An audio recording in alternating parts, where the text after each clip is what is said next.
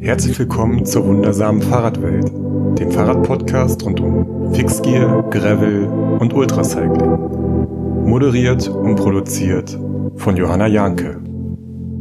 Meine heutige Gästin ist Emma Pulli und ich sag euch, einer Weltklasse-Athletin wie Emma gerecht zu werden in der Vorbereitung auf einen Podcast im Interview ist gar nicht so einfach. In ihrer Zeit als Profi gewann sie zehn olympische und World Commonwealth Medaillen, sechs Weltmeisterschaften, vier Langdistanz-Duathlon-Weltmeisterschaften, 2010 die Zeitfahr-Weltmeisterschaft sowie sieben UCI-Etappen. Dabei wollte Emma nie Profi sein und war laut eigener Aussage einfach immer zur richtigen Zeit am richtigen Ort.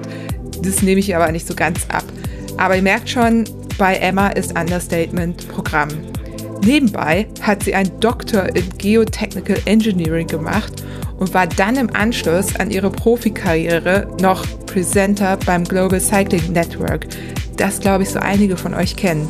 Kürzlich, also letzten Sommer, hat sie dann als erste Frau ein Everesting in unter neun Stunden gemacht. Sie hält jetzt den Rekord als schnellste Frau und ist bisher die einzige, die es in unter neun Stunden geschafft hat. Wie ihr euch denken könnt, hat Emma ganz schnell von in ihren Augen sehr viel Wichtigerem als Ergebnissen erzählt. Herausgekommen ist ein faszinierender Einblick in die Welt einer Athletin, deren Leben Sport ist, die sich aber trotzdem von ihrem Profi-Ego verabschiedet hat, die Freiheit priorisiert und den Mund aufmacht, wenn sie Ungleichheit sieht. Krassenskala 10 von 10. Und zwar in jeglicher Hinsicht. Eure Lieblingspodcasterin Moi ist auf jeden Fall immer noch geflasht von diesem Gespräch. Und ich will jetzt auch gar nicht lange um den heißen Brei herumreden. Ganz viel Spaß mit Emma Pulli. Ja, und heute bin ich etwas aufgeregt. Das ist jetzt der dritte Anlauf, den ich nehme, um Emma vorzustellen. Emma Pulli sitzt mir nicht gegenüber. Ihr wisst ja Bescheid. Sie sitzt remote in der Schweiz, aber ich bin einfach so aufgeregt, weil sie einfach so viele krasse Sachen schon gemacht. Zehn Olympic und World Commonwealth Medals, sechs World Cup Victories, viermal Langdistanz Duathlon World Champion, dann 2010 Time Trial World Champion und sieben UCI Stage Race Wins. Emma, du bist krass.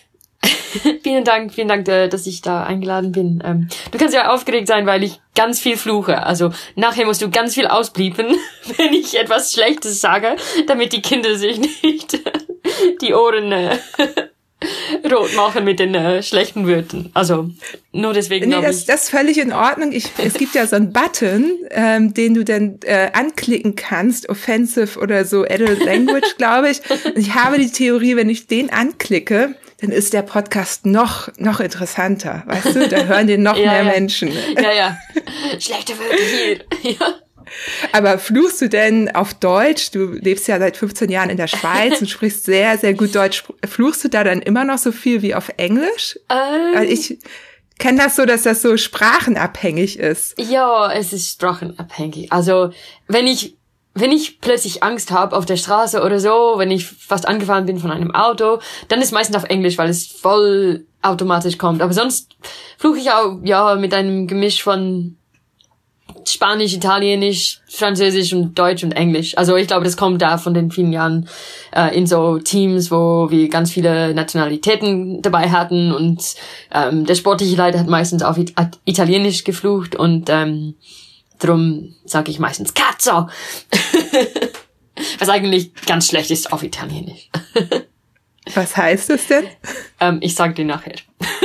okay, okay, okay. Ich, eigentlich, ich weiß gar nicht, ob ich das Wort kenne auf Deutsch, aber ähm, es ist eigentlich ein allgemeines so Fluchwort auf, auf Italienisch, Cazzo. Aber es ist nicht so schlimm, aber es ist so ein bisschen wie Scheiße. Aber es bedeutet nicht genau Scheiße. Also, ich, ich, ich sag's dir, ich muss es nachschauen. Ja, gut. Also ähm, um international Rennen zu fahren, reicht es also nicht, äh, einfach nur gut Fahrrad zu fahren oder gut Rennrad zu fahren, sondern man muss dann auch äh, gut fluchen können. ja, ich glaube, das schon, dass es hilft in den Straßenrennen, ja. also an alle NachwuchsfahrerInnen hier gleich, gleich der erste Pro-Tipp. ja, genau, ja. Ja, Emma, gleichzeitig hast du einen Doktor in Geotechnical Engineering, also Geotechnik, ähm, ist Teil des Bauingenieurstudiums, ähm, warst Presenter beim Global Cycling Network, da würde ich auch gerne gleich nochmal drauf zu sprechen kommen. Ähm, dein LinkedIn-Profil sagt, du machst auch Coaching on and guck mal, ich spreche hier Englisch und Deutsch gleichzeitig, also Coaching und Consulting. Ja. Und gerade hast du dein Zahnmedizinstudium angefangen. Also erstmal ähm, krass, was du die ganze Zeit, also es zeigt eigentlich so das, was typisch ist für äh, Frauen im Profi-Frauenradsport. Da hast du eben parallel die ganze Zeit entweder äh, studiert oder promoviert oder gearbeitet hast. So, das ist erstmal ja relativ normal, sage ich mhm. mal so. Ähm, ja. Es ist trotzdem halt krass, wenn man gleichzeitig weiß, was du alles, also wie gut du auch warst, so wie viel du trainiert hast und so weiter. Aber nicht genug. Jetzt äh, kommt noch ein neues äh, Studium ja, dazu. Ja. Wie, wie bist du denn dazu gekommen? Ja, es, es tönt komisch, aber ich habe wirklich lange drüber nachgedacht. Also ähm, ja, wenn man das alles zusammenschaut, es sieht ein bisschen wie ein ein Durcheinander aus und, und es ist ein Durcheinander, ehrlich gesagt, aber es war nie mein Ziel, mein Ziel, Profisportlerin zu sein. Also, das, es ist einfach, äh, es ist einfach so gewesen und es war nicht absichtlich, einfach, ich hatte mega Glück und es hat gepasst. Und dann, aber das hat dann, glaube ich, mein, mein, meine Karriere ein bisschen durcheinander gemacht, durcheinander gebracht, weil ähm, ich habe dann ein paar Jahre nach dem Doktortitel habe ich dann sozusagen freigenommen für Profisport und nachher ist es mega schwierig, da wieder einzusteigen im Berufsleben. Und ehrlich gesagt, wenn man diese Freiheit gehabt hat zum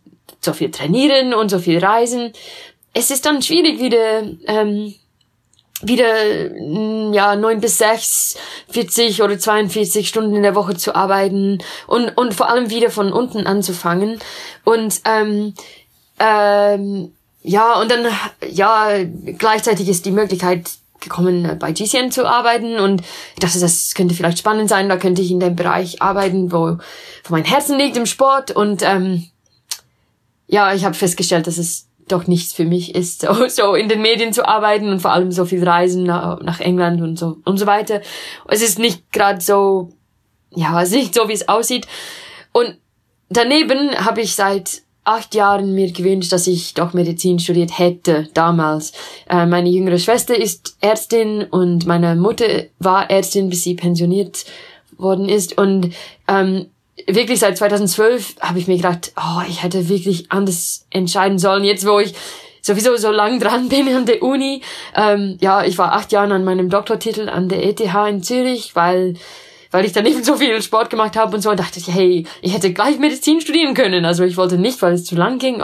Und dann ähm, habe ich das lange mit meiner Schwester, äh, Schwester äh, besprochen und ähm, habe mich für Zahnmedizin entschieden. Äh, eigentlich vor zwei Jahren schon, also richtig entschieden. Ich habe die ähm, die Prüfung, die Aufnahmeprüfung gemacht ähm, für die Uni Zürich und habe doch einen Platz gekriegt und dann kam doch einen interessanten Job und eben, es kam alles ein bisschen spät dran und dann habe ich also endlich letztes Jahr im September mit 37 ähm, mein zweites Studium begonnen in Zahnmedizin an der Uni Zürich äh, mit eine Menge junge, jüngeren Leuten, also das ist gleich äh, an Uni Zürich ist Zahnmedizin, die ersten zwei Jahre ist zusammen mit Humanmedizin, also ist ein bisschen streng und hat ganz, ganz viel Anatomie, was ich später nicht brauchen werde. Und, ähm, und die, die, die Jüngeren sind halt halb so alt wie ich. äh, aber ja, ist gut. Ich freue mich. Ich bin jetzt auf dem richtigen Weg, glaube ich.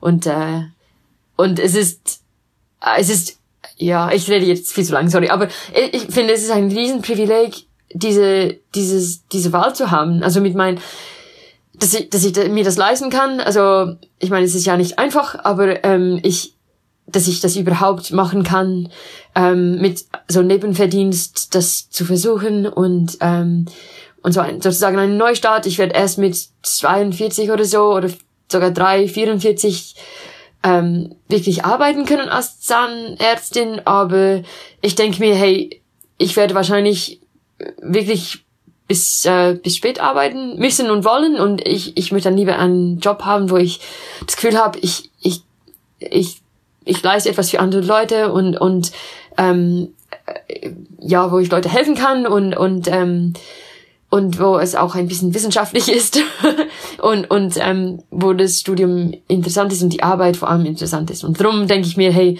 das würde ich gern machen, bis ich 80 Jahre, 80 Jahre alt bin. Hoffentlich, wenn ich, wenn ich so lange lebe.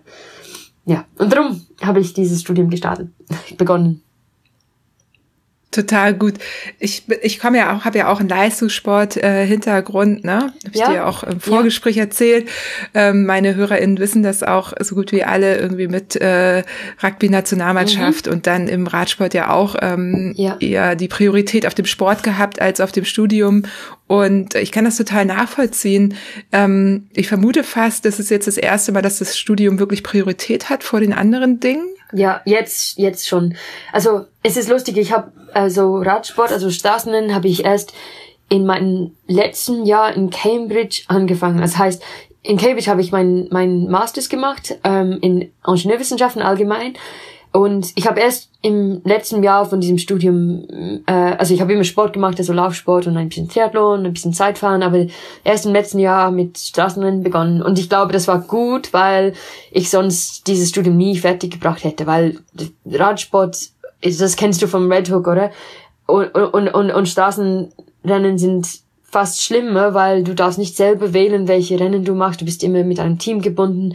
Also das Team ist das Schöne, aber auch das Schwierige und du hast einfach mega viele Renntage im Jahr. Also während, ähm, während des Doktorstudiums habe ich, ähm, also am Anfang habe ich Vollzeit gearbeitet und dann durfte ich Teilzeit arbeiten. Meine Doktormutter, ähm, meine Professorin ist, ist und war super, super sympathisch und hat mich mega unterstützt ähm, bei diesen Zielen die ich nicht eben nicht vom Anfang an hatte, sondern das ist einfach so gekommen halt.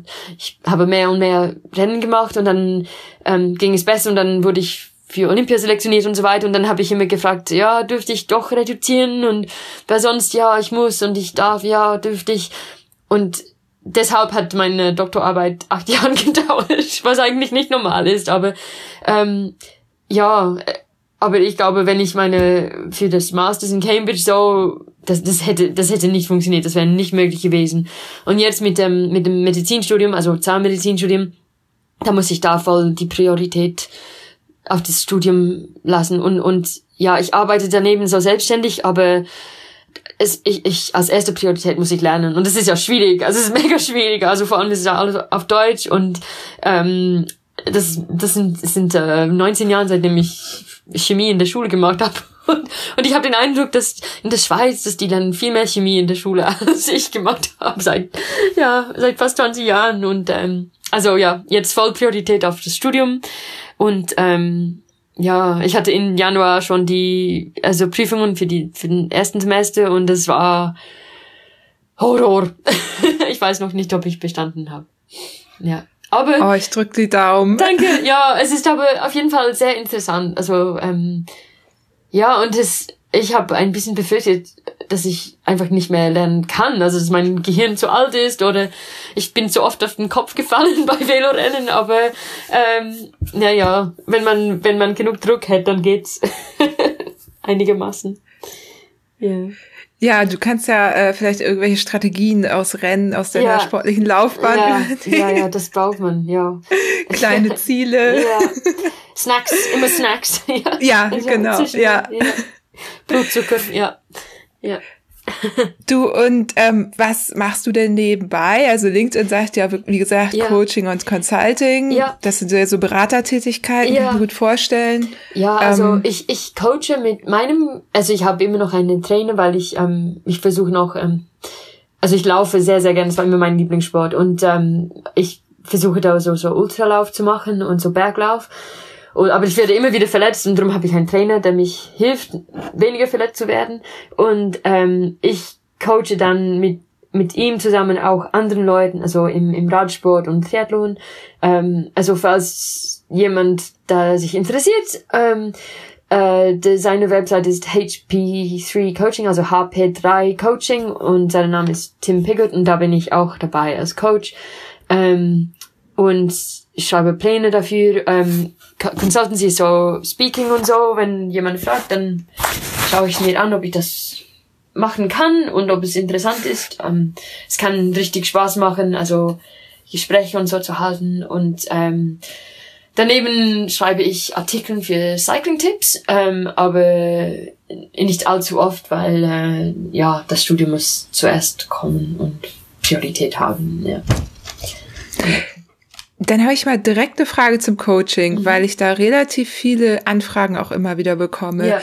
Ähm, dein Coaching, weil hier ähm, interessieren sich gerade sehr viele Frauen ähm, dafür, Coaching eben zyklusorientiert, also entsprechend ihrer Periode durchzuführen. Es gibt ja auch Stacey Sims, irgendwie ja. Women Are Not Small Men und ja. so weiter.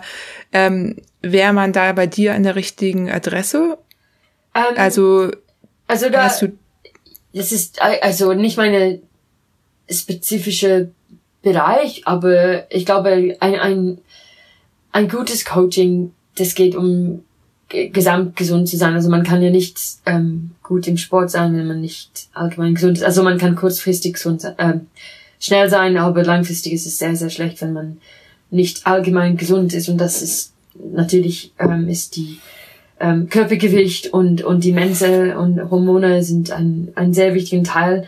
Ähm, ja, das ist nicht meine Spezialität, aber das ist, das ist etwas, was ich natürlich immer ähm, für wichtig halte. Also und mein Trainer, mit dem ich schaffe, also ich, ich es ist fast, ich bin fast wie ein Coach-Lehrling sozusagen. also äh, ich habe ganz viel Erfahrung, aber ähm, ich, ich mache erst seit einem halben Jahr Coaching und aber mein Trainer ist ähm, er ist ein super so Mentor, würde ich sagen. Und ähm, da kriegen wir es meistens so ziemlich gut hin. Also also Anfragen, also aber ich, ich, ich mache nicht so spezifisch Coaching für die Mensa, also sozusagen, aber ähm, nee, ich finde genau. es extrem das, wichtig. Also das die ganze das ja. ganze Thema so Körpergewicht und ähm, und und äh, Ernährung äh, finde ich extrem wichtig. Aber es kann ja auch überbetont werden. Also ich glaube, da werden manche Leute äh, ein bisschen überspezifisch, also außer man hat Allergien, also die, die, diese so äh, Mode für komische Diäten, die sind meistens so sehr restriktiv, also ähm, ich habe nicht, also Leute dürfen essen, was sie mögen, aber die, das Idee, dass es besser ist, an alles zu verzichten, nur weil es Spaß macht, gut zu essen, das finde ich für total Wahnsinn. Also ähm, die, die allerbeste ähm, Beratung, die ich erhalten habe als Athleten, war halt, ähm, ja, man soll echtes Essen essen. Das meiste davon soll Gemüse sein und nicht allzu viel, aber man soll es auch genießen können. Also man soll nicht wie ein Roboter essen müssen. Das ist mir sehr wichtig. Also für mich und auch für Leute, mit denen ich schaffe, weil ich finde es, ähm, wenn man, es, es sagt man auf Englisch, es ist ein slippery slope, also ein so eine, ähm, es ist gefährlich, wenn man da anfängt, ähm, ja, so an, an Essen zu verzichten, weil man merkt, dass so leicht zu sein, da geht's besser am Berg und so, das, das hält nicht lang und es ist langfristig sehr, sehr ungesund, also, ja. Und du, du hast ja auch selber die Erfahrung gemacht, ne, in deinem ersten Jahr als Triathletin. War das nicht so, dass du auch einen Coach hast, der dir deine ja. Carbohydrates, ja, also genau. Kohlenhydrate gestrichen quasi? Ja. Äh, so und, und ja. einen nicht so ganz passenden Trainingsplan ja. und ja. du bist doch dann ins Übertraining auch gekommen, ne? Voll, ja. Aber ich muss ja sagen, ich bin, ich habe, es war nicht das einzige Mal, wo ich übertrainiert habe. Also, okay. aber, aber ich glaube, das ist das mit dem Kohlenhydrat zum Beispiel, das ist ja in tatsächlich momentan sehr modisch, so ähm, Low Carb Trainings und so. Und aber alle Studien, alle alle Studien in der in Sportwissenschaft, die wurden ähm, bei Männern gemacht. Also es, und und jetzt ähm, äh, wie Tracy Sims, Stacey Sims sagt, also es wird mehr und mehr bewiesen, dass das bei Frauen, das, das hat eine ganz andere Auswirkung. Also nicht, dass es allgemein schlecht ist. Also man darf, es ist nicht, dass man darf ja nie ähm, äh, ein bisschen weniger Kohlenhydrat essen, aber ähm, diese diese Betonung auf Low Carb kann sehr schädlich sein für ähm, Hormonenspiegel bei Frauen und, und man kommt dann in eine so eine die, die, die, Körper will das ausgleichen irgendwie und ähm, und wenn es ein, eine, einen Energiemangel spürt, dann, dann stellt es andere Sachen ein und dann ähm, bei mir ist es halt, also es ist natürlich sehr persönlich, also es funktioniert bei manchen Leuten gut, aber bei mir hätte es ähm, kurzfristig gewirkt und dann langfristig ist es sehr, sehr schlecht gewesen. Also ich wurde nur langsam und miserabel und hatte keine Kraft mehr und ja, also und es hat mir, glaube ich, etwa zwei Jahren gebraucht zum vollständig davon erholen. Ähm, was ein bisschen schade war natürlich. ja. Ja, wow. Einmal um nochmal, das klingt jetzt hier so, als ob das alles die Vergangenheit wäre. Das stimmt auch. Also du bist, äh, pff, wie, ich rechne mal kurz, mit 21 hast du angefangen, du bist jetzt 38, äh, also. Zwei, 22. Also. Mit 22, ja, ja. okay. Ja. 22. Ich hab, dann habe ich in irgendeinem Artikel, äh, hat jemand falsch mhm. gerechnet. Mhm. da habe ich auch ein Zitat, in my heart I'm a runner. Also. Ja, genau. du bezeichnest dich äh, bis heute auch noch als Läuferin, weil da, da kommst du ja eigentlich her, ne? Genau. Und äh, dein Rad hast du ja nur, ähm, du hast ja im Grunde dir ein Rad geliehen, weil du gerade nicht laufen konntest, weil du eine Verletzung ja. hattest. Ja, und, genau. Äh, ja, ich, ich, ja, erzähl mal.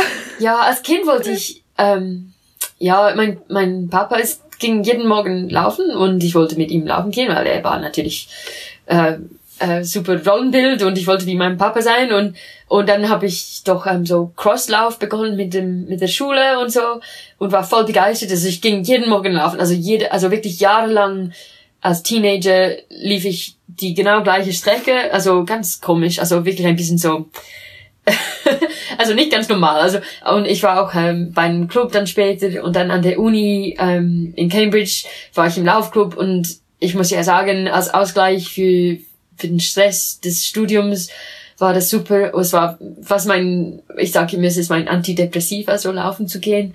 Ähm, und aber dann wurde ich verletzt, weil ich zu viel gelaufen bin. Und da, ich war damals ähm, vegan und eben, ich habe genau, ich habe selber ganz viele Fehler gemacht ähm, im, in der Ernährung. Also ich war, ich dachte, ja, alle anderen sind ganz schlank und ich bin nicht genug schlank, ich muss ja abnehmen. Und das führte dann zu ähm, Ermüdungsbrüche im, im Fuß oder einen Ermüdungsbruch im Fuß.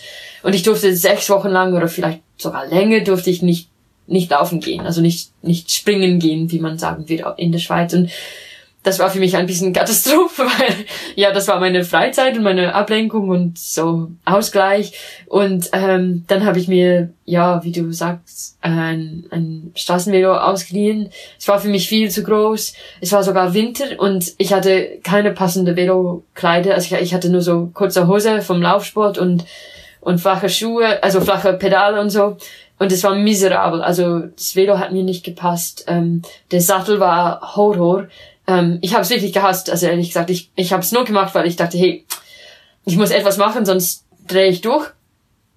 Ähm, und dann, ja, mittlerweile habe ich festgestellt, dass äh, mit dem Volumenlaufsport, die ich, den ich machen wollte, wurde ich immer wieder verletzt. Und dann habe ich mir ein Velo gekauft, der mir, das mir gepasst hat. Und äh, mit diesem habe ich dann ein bisschen Triathlon gemacht. Ich dachte, ja, als Ausgleich ist das vielleicht nicht schlecht.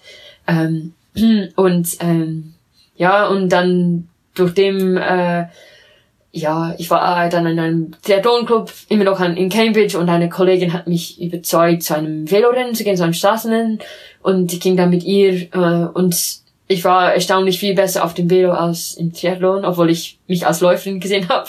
Und ähm, es hat irgendwie zu meinem Physiologie gepasst. Ähm, ja, und dadurch habe ich angefangen mit, mit Radsport, aber nie mit dem Ansicht so, ja, ja, ich will gut sein oder ich will, ja, ich wollte überhaupt nicht Profi sein. Also ich war sogar in meinem ersten Jahr, in 2005, ging ich mit einem Team, also als, als Gästefahrerin, mit einem Team zu, zu Tour de Bretagne, also in, in Frankreich, also nach, nach dem Abschluss äh, in Cambridge. Und ich dachte, ja cool, ich bin an einem Profirennen.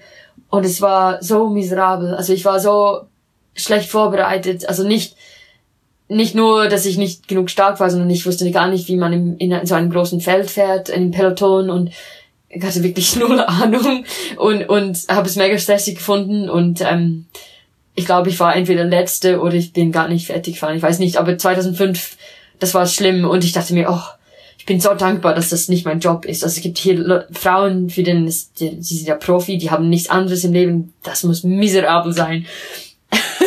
und äh, ja, und aber ich habe es weitergemacht, also so neben neben, äh, also dann bin ich ja in die Schweiz umgezogen für, für die Doktorarbeit und habe äh, Radsport und Triathlon immer noch also Hobby neben der Arbeit gemacht. Und es ging ähm, ein Jahr schlecht und ich habe es aufgegeben. Ich, ich habe versucht dann weiterhin auf Profiniveau, also auf, auf Elite-Niveau zu, ähm, in Belgien zu fahren mit einem Team und Belgien passt mir überhaupt nicht. Also mein erstes Jahr in der Schweiz, ich war so 100% Arbeit und am Wochenende mit dem, mit dem Nacht, mit dem Nachtzug nach äh, Brüssel und dann Rennen fahren und dann mit dem Nachtzug zurück und direkt ins Büro am Montag und es war Horror, natürlich. Also, und wenn du, ja, daneben war ich auch ganz schlecht in den Rennen, weil die sind da ziemlich flach da in, in Holland und Belgien und das passt mir gar nicht. Hab aufgegeben, hab wieder ein bisschen Triathlon gemacht und Laufsport und so. Und dann ähm, 2007 wieder angefangen äh, und aus verschiedenen Gründen ging es dann viel besser. Also ich hatte eine viel bessere Grundlage. Ich war im Winter in Australien für die Arbeit und dann natürlich ist es besser, ist es viel einfacher da, die Kilometer zu machen. Und äh, ich, ich war dann in 2007 auf einem ganz, ganz kleinen Schweizer Team und die waren äh, total anders wie die Teams in so Belgien, Holland. Also es hat mir viel besser gepasst, einfach von dem Rennen her und, und die haben mir ein bisschen mehr Freiheit gegeben zum selber lernen und ähm, solange es einen Berg gegeben hat, hatte ich eine Chance, irgendwann vorne zu kommen und äh, dadurch hat ähm, ist es so weitergekommen. Aber wirklich, wie gesagt, nie mit dem, nie so mit dem Absicht, dass ich doch das als meinen Job machen würde. Also es ist wirklich, es hat mich voll erstaunt, dass ich überhaupt auf dem Niveau gekommen bin, um meine, um meine WM zu fahren und dann überraschendsweise so qualifizieren für, für Olympia und so.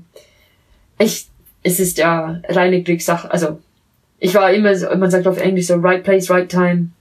Da hatte ich mega Glück einfach. Und, äh, ja, aber daneben ist es auch so, dass, ähm, es ist eine, es ist ein Riesenprivileg, diese Chance zu haben. Und ich bin dafür mega dankbar, aber es war nie wirklich meine Welt, dieses so Profi-Straßenvelo-Welt. Also, weißt du, also du, du kennst es wahrscheinlich von Red Hook, also das ist ein bisschen wild, würde ich sagen, mega cool, aber da gibt es Leute im Radsport, die machen sonst, also sie, die sind im Radsport aufgewachsen und sie wissen alles über Radsport, aber sie sind noch nie laufen gegangen. Und sie, also Bergsport, was? Und, und, weißt du, und, und ich finde das ein bisschen komisch, weil ich, ich, ich mag allgemein Sport und ähm, ich bin einfach viel zu schlecht koordiniert, um Rugby zu spielen und so. Und darum, darum musste ich immer so Austauschsport machen, aber es war nicht mein Ziel, so restriktiv zu sein, also nur Velofahren zu machen. Und ich erinnere mich immer noch an dem Jahr, wo ich wo, wo ich kopiert habe, ist, ich durfte nicht im Sommer laufen gehen, wenn ich wirklich gut sein wollte im, im, im Radsport. Also 2008 ähm, hatte ich einen Sturz auf dem Knie und ähm, ich war so auf der Langliste für Olympia in Peking und ähm, ein, ein Kollege im Radsport hat mir gesagt, hey, du musst ja aufhören, laufen zu gehen. Das, das, das schadet dir nur beim auf dem Velo. Und ich dachte, was? Ich höre nie auf, laufen zu gehen. Aber es, es wurde mir klar, also wenn, wenn ich optimal äh, sein wollte im Radsport, durfte ich nicht im Sommer dann Bergtouren machen im Sommer oder oder ähm, so am Wochenende 40 Kilometer Rennen zu gehen. Und ähm, das war für mich ein bisschen traurig, aber diese so andere Sportarten habe ich dann geopfert ein paar Jahre lang, aber das war nie wirklich mein, mein meine Welt. Also ich war ein bisschen so ein bisschen problematisch beim Nationalteam. Sie haben sich immer über mich geärgert, dass ich nicht äh, nicht so restriktiv trainieren wollte, wie sie wollten. Also ich wollte immer so lange Bergtor Bergausfahrten machen statt knackige Trainings und ja, und das Laufen war immer das, das allererste, was ich im, im Herbst gemacht habe. Ich habe immer meine Laufschuhe mitgenommen zur WM. Dann ging ich gerade am Tag nach der WM, ähm, ging ich dann am ähm, nächsten Morgen laufen, meistens mit Karte natürlich. und dann ähm, hatte ich dann zwei Wochen lang Muskelkarte, weil ja, man weiß, dass wenn man lange nicht ge gelaufen ist, dann tut es dann nachher weh. Aber ja, und jetzt laufe ich immer noch als ähm, Ausgleich und im Winter ist es hier viel zu kalt, um jeden Tag draußen Velo zu fahren. Also Ja, wir machen hier äh, kleine kleine Story äh, an der Seite, on the side. äh, wir machen hier gerade eine 101 Tage ähm, Lauf-Challenge. Oh, cool. ähm, Allerdings dürfen wir, je, also wir dürfen 30 Minuten äh, laufen oder spazieren ja. gehen. Also ja. Hauptsache 30 Minuten draußen ja. jeden Tag ähm, cool. machen wir so im Freundeskreis oh, mit den, aber mit den Fahrradfrauen. Also es sind eigentlich unsere Fahrradgruppen. Ja. Ja, weil hier im Norden, also na, wir, wir haben hier ja nicht so viele Berge. Ja. wir haben ordentlich ja. Gegenwind. Und es ist kalt, und oder? Ja. Dieser kalte Nordwind, das ja. ist echt oh. gerade zu krass. Ist auch nicht so ungefährlich und ja, ja. genau. Und ich glaube, ihr habt da recht, weil das Draußensein ist das Wichtige. Und das habe ich mit den Jahren bemerkt. Es geht für mich nicht nur um Endorphinen oder so. Ich habe immer gedacht, ja, ich sei sportsüchtig. Und das stimmt natürlich ein bisschen. Also ja, du kennst es auch, oder? Diese Endorphinen, das macht richtig Spaß. Aber ja klar. Aber ja. jedes Mal, wo ich verletzt bin vom Laufen, also ich hatte in den letzten Jahren zweimal wieder Ermüdungsbrüche im, im Femur sogar, 2018 und 19. Und dann durfte ich natürlich lange, lange nicht rennen gehen, sondern nur Aquajogging oder oder ich durfte es eigentlich theoretisch nicht Velofahren gehen, aber ich habe es trotzdem gemacht natürlich. aber ich habe dann bemerkt, wie viel Freude es macht, wenn ich, wenn es mir erlaubt wurde, halt 20 Minuten spazieren zu gehen im Wald. Also da war ich so glücklich, wieder draußen zu sein und ich habe bemerkt, dass für mich ähm, draußen sein in der Natur, das ist das, was mir am meisten bringt. Und es ist auch sehr, sehr gesund, glaube ich. Also egal, ob es spazieren ist oder springen oder Intervalltraining oder einfach spazieren, das ist ja Hauptsache draußen. ja, ihr macht es gut. Ja, genau, aber ich kann halt auch das nachvollziehen, was du sagst. Also wenn man in so einem Sport so tief drin ist und auch so Erfolge hat, wie du sie hattest, ich wiederhole, zehn Olympic und World and Common äh, World and Commonwealth äh, Medals. Na, also ja. du warst ja sehr erfolgreich auch. Ähm, dann ist es ja auch gar nicht so leicht, dass also Erfolg ist ja auch eine Bestätigung und dann zu merken, was einem wirklich gut tut am Ende. Ja, ja. Und ich bin tatsächlich, glaube ich, zu lang im Radsport geblieben. Also ich hätte, ehrlich gesagt, ich wünsche mir, ich, ich hätte so 2014, also ich habe doch 2014 aufgegeben und habe zu Triathlon gewechselt, aber ich habe es nochmals versucht 2016 für Olympia in Rio und ja, ein Teil von mir wünscht mir, dass ich in 2012, wo ich zum ersten Mal gedacht habe, hm, Medizin, Zahnmedizin. Ja, wenn ich da schon mich beworben hätte an der Uni, dann wäre ich schon fertig. Aber ja, das kann man jetzt im Nachhinein nicht, nicht ändern. Und ja, das äh, kennst du vielleicht auch, dass das, für was man, was bleibt vom, vom Profisport, vom Elitesport, äh, Leistungssport ist äh, nicht, also diese, diese Zahlen, also, oder, oder Medaillen oder so, das, die sind ja nicht so wichtig. Also, die sind vielleicht schön und die machen an dem Moment glücklich und die bestätigen etwas, aber schließlich ist es ziemlich bedeutungslos, ob man an einem Tag, in einem Jahr, vor zehn Jahren, 15 äh, Sekunden schneller war als jemandem anders. Also es ist ziemlich zwecklos. Also, also um ehrlich zu sein, es, es ist nicht so, ähm, man kann nicht davon leben. Also, also ich meine emotional. Ähm, die, die, die Glücklichkeit davon ist nicht langfristig. Und ich meine das nicht, nicht, weil ich negativ betonen will, sondern einfach realistisch. Das Beste, was man hat vom Sport, ist, sind die, die, die Kollegen und die, die Freundschaften, die man unterwegs macht und die, die unglaublich coole Erfahrungen. Also, ich meine, das ist ja, ich bin so dankbar für das, was ich ähm, erfahren durfte im Sport. Das, ähm, das wäre für viele Leute ein, ein Traum, an, einer Olympiade teilzunehmen oder an einer Giro fahren zu können oder was auch immer und ähm, oder an einer Dopingkontrolle mal kontrolliert zu werden. Das ist mega cool. Das ist ein Riesenprivileg und äh, das bestätigt halt etwas und ähm, und da versuche ich mal nicht äh, ja es ist aber schwierig, wie du sagst, aufzugeben dann irgendwann, weil ja, man irgendwann äh, über den Jahren wird man dann, das wird zu fast für Identität, also ah ja, du bist die Profisportlerin, ah Olympia und und man wird erkannt und natürlich macht es dann Spaß und und es, es ist gut für für das Ego und das Ego mag das und das Ego will halt mehr davon, aber ähm, man ist schließlich nur ein Mensch und und ähm, und, und niemand kann im Profisport immer weitermachen und irgendwann aufhören. Ähm, ja, das ist äh, also mit also ich werde nie, ich hoffe, ich höre nie auf Sport zu machen, aber Profi, ja, ich wünsche mir, ich hätte früher aufgehört, ehrlich gesagt, aber ja, ja, das ist ja, jetzt ist es gemacht.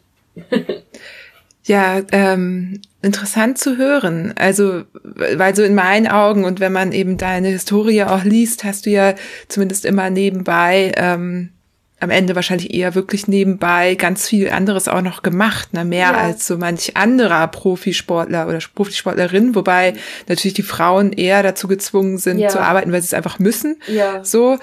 Und ähm, das trotzdem so zu hören, ähm, da wäre jetzt also eine Frage, ähm, wäre von mir, wie hast du es denn geschafft? Also woran hast du es denn gemerkt und was hat dir geholfen, dann zu sagen, du du äh, definierst dich noch mal neu oder stellst dich noch mal neu auf? Ja, es ist aber recht schwierig. Also, und, und wie du sagst, also wir Frauen haben ähm, ehrlich gesagt mega viele Nachteile im Radsport, aber also von von dem Struktur her im, im Profi Straßenradsport ist sehr sehr altmodisch und ich finde es eine ehrlich gesagt eine Schande, dass dass die meisten Frauen, die eigentlich als Profi fahren, die müssen ja nebenher arbeiten. Für mich war es halt, ähm, ja, nach, nach einigen Jahren müsste ich nicht mehr, musste ich nicht mehr, aber ich wollte meine Doktorarbeit fertig bringen. Aber ich hatte den Vorteil, dass ich dann nie, das war nie mein Lebensziel und es war, ich habe mich nie voll vom Sport definieren wollen. Es war halt äh, eine unglaublich coole Möglichkeit, die ich hatte. Und ähm, und ich glaube immer als also dann habe ich ich habe doch ein paar Jahre habe ich nur Sport gemacht sozusagen. Also nachdem ich die Doktorarbeit fertig hatte, ähm, habe ich endlich genug schlafen können und ein paar ab und zu Ferien machen können. Das war voll cool. Und dann aber in diesen Jahren, also es war von 2014 bis und mit 17, das war halt eine, eine Mischung von so Triathlon und, und Radsport und so ähm, also Profi-Radsport, ähm, das hat mich gestresst. Also am Anfang war es cool, weil ich, ja, wie gesagt, ich, ich hatte genug Zeit zum Schlafen, endlich. Aber ich habe ziemlich schnell bemerkt, dass das für mich, das war nicht das Richtige. Also ich fühlte mich ein bisschen zwecklos und, und ich meine, der Zweck vom Profisport ist, ist Leute zu inspirieren, aber ich, ich wusste, dass das Frauenradsport, das kommt verdammt wenig am Fernseher. Also wem inspiriert man? Und, und dann habe ich mich wirklich nicht als Vorbild gesehen. Also das, ich darf, das darf man selber nicht wählen, oder? Man darf nicht sagen, ja, ich bin Vorbild. Das, das ist ja so arrogant. Ich habe einfach gedacht, hey, ich mache das, weil es mir Spaß macht und und ähm, ich, ich, ich fahre so sehr gern Velo und, und ich, ich, ich möchte dieses Rennen machen, das wäre so cool, da, das, da zu starten und so. Aber das ist mega egoistisch. Also was mache ich dann für die Gesellschaft? Was bringe ich ich bin nicht produktiv. Ich habe mich immer als immer mehr und mehr als ein bisschen so eine ich habe gedacht ja also wie sagt man ein ein Last auf auf irgendwie also irgendwie habe ich es hat im im im hinteren meinem Kopf hat irgendwie immer ein bisschen es hat mich schwer getan so nur Sportlerin zu sein und ähm, das klingt komisch, weil es ist ja ein, ein Privileg, aber ich glaube, das hat mir immer ein bisschen schlechtes Gewissen gegeben. Und, ähm, und dann es ist auch schwierig, sich selber zu vermarkten. Also wenn man davon lebt, muss man zu Sponsoren gehen und das habe ich gehasst. Also dann muss man so, so vermarkten, das war nicht mein Ding. Und äh, ähm, ja, und ich war froh, als ich da entschieden habe, hey, ich mache das nebenbei wieder und ich suche mir eine neue Richtung. Aber es hat doch ein paar Jahren ähm, gebraucht, bis ich die Richtung gefunden habe. Also ich habe, wie gesagt, ein, ein Jahr habe ich bei GSM gearbeitet. Da dachte ich, ich könnte weiterhin im Sport bleiben und etwas ähm, beitragen. Also ähm, ja, dann ist es so gekommen, dass GCN ist ja viel mehr Marketing als wirklich so. Ähm, ich ich habe das als so mehr als Ausbildung gesehen. So ich habe gehofft, dass man da ein bisschen mehr die Themen selber wählen könnte und ein bisschen so ja, es war halt dann viel mehr Marketing und das wollte ich nicht. nicht da als, also als, ähm, ja, irgendwie war das nicht, wie ich es mir vorgestellt habe. Und ähm, ja, ja. GCN, ich sage das mal für, für alle HörerInnen des Global Cycling Network, ja. gibt es mittlerweile auch auf Deutsch. Ja. Ähm, genau, es sind halt ähm, YouTube-Videos. Ja. Ja, ähm, und sie sind, also ich glaube, es gibt viele Leute, die, die wurden viel, viel geholfen bei GCN, äh, weil, von GCN, weil, ähm, das erklärt ganz vieles für, für Anfänger und da, ich sehe es als, als super so, ähm, Ressource für, für Velofahrer.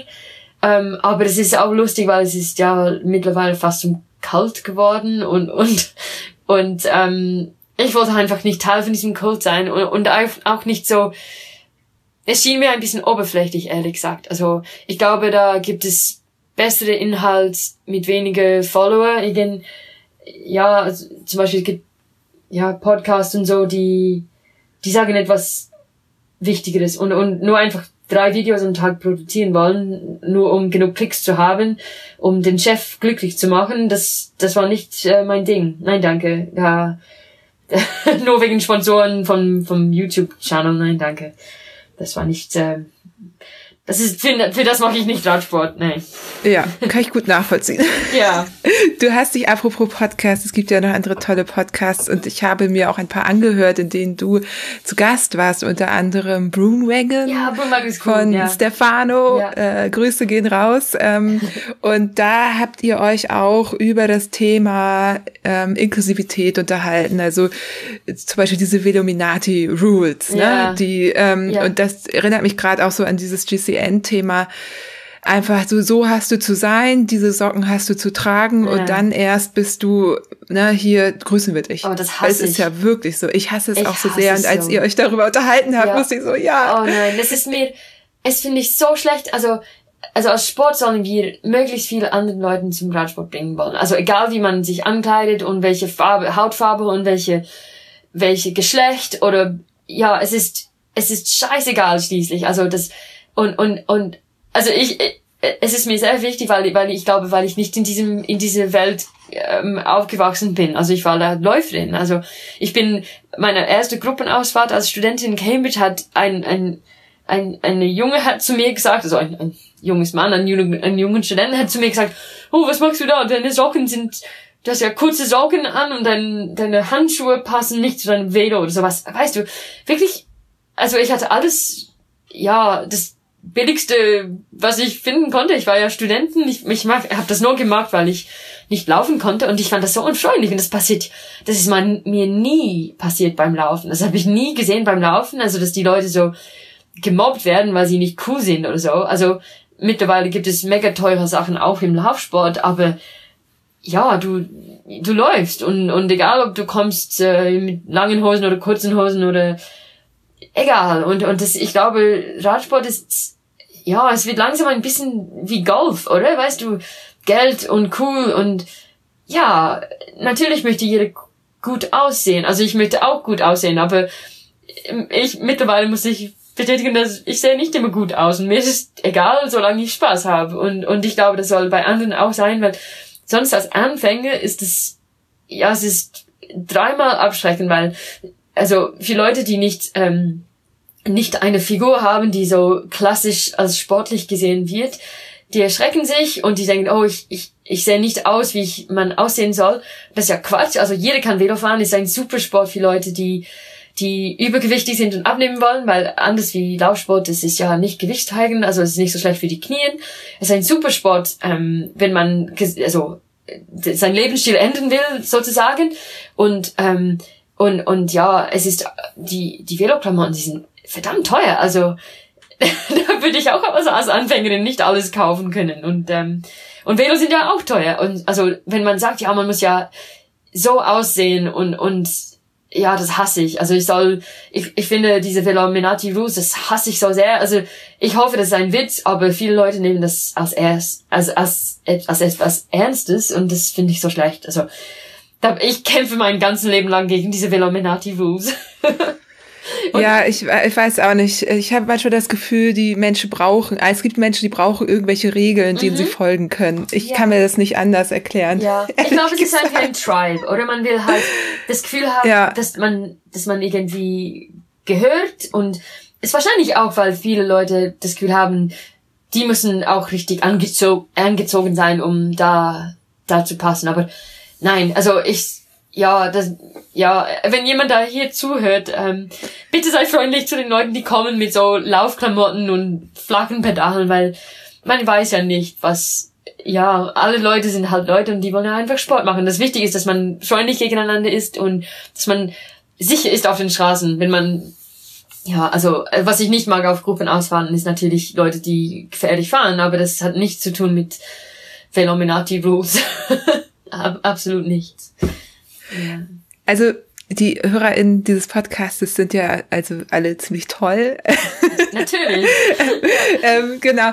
Ähm, und äh, tatsächlich ja hauptsächlich so auch aus dem Bikepacking, Ultra, ja. so Gravel-Bereich. Ganz ne, anders. Fahren. Ja. Genau.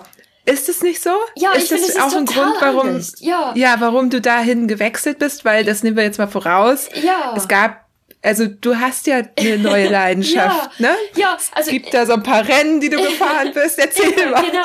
Ja, also ich muss sagen, nach ähm, nach nach Rio war ich ein bisschen sauer mit Radsport, also sauer mit mir selber, dass ich wieder versucht habe und und ähm, ich, ich werde immer Velofahren gehen. Also ich habe viele Kollegen, also die Velofahren und, und jetzt vor allem mit Corona und so, mein Sozialleben ist draußen bei Sport und aber ähm, ich wollte nie ja, also das, die ganze Straßenszene, das war halt, ja, sogar Strave-Segmente und das Ganze, uch, kotzt mich an. Und dann ähm, hat eine Kollegin mich überzeugt, in die Pyrenäen mit ihr zu gehen ähm, für eine, ein Event ähm, von Camille McMillan organisiert, so hieß ja Further.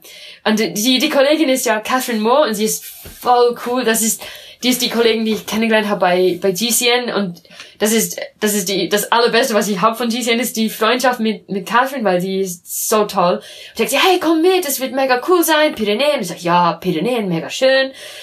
Ja, ich dachte, es sei so eine Art so, also gemeinsam Touren, Camping, vielleicht, ja, Marshmallows auf dem Feuer und so.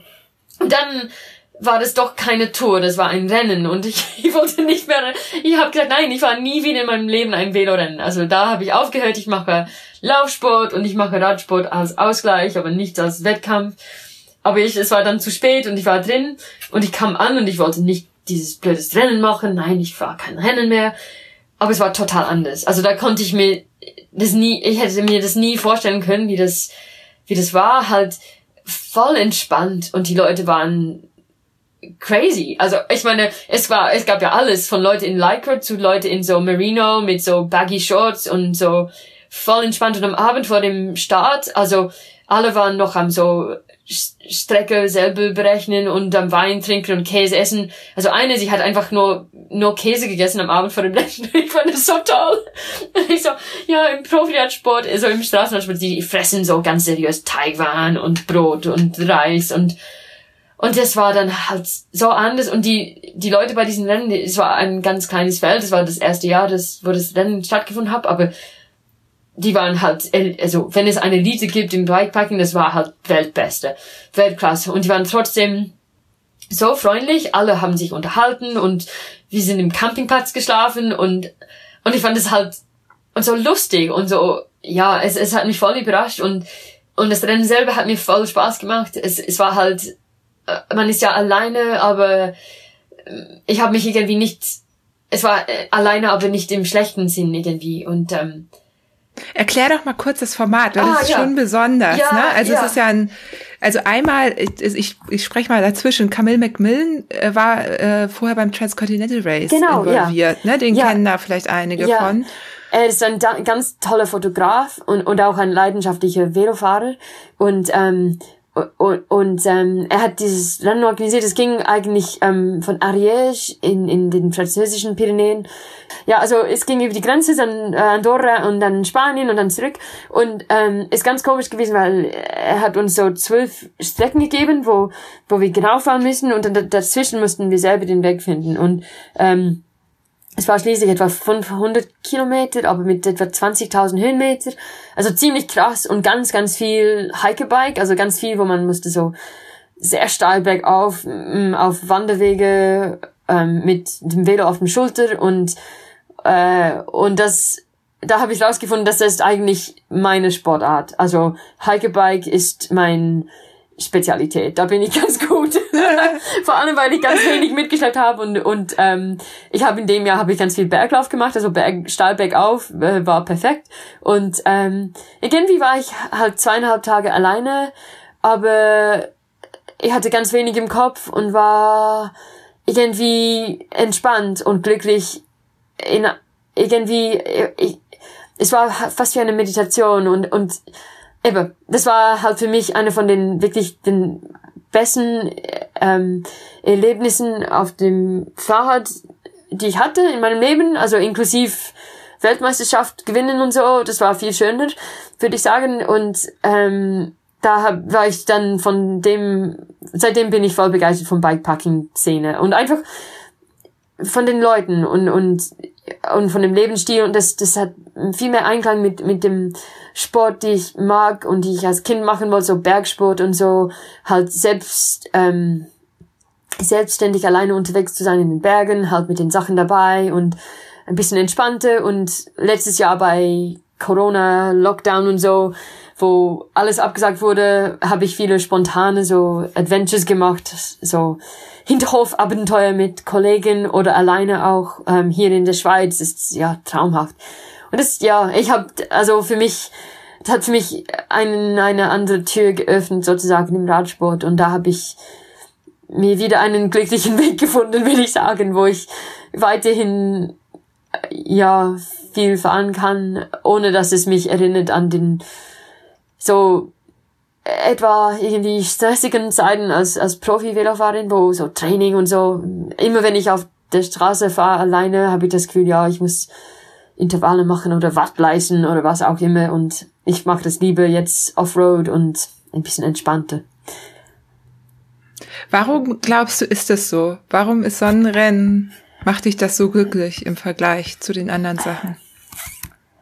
Ja, hm, das ist eine sehr gute Frage. Also, ich glaube, es hat etwas damit zu tun, dass es, es ist erstens in der Natur ähm, und sehr einsam und das muss man akzeptieren. Und es hat eine gewisse Menge physische ähm, Ungemütlichkeit. Also es geht, also die meisten Bikepacking-Rennen, die sind ja lang.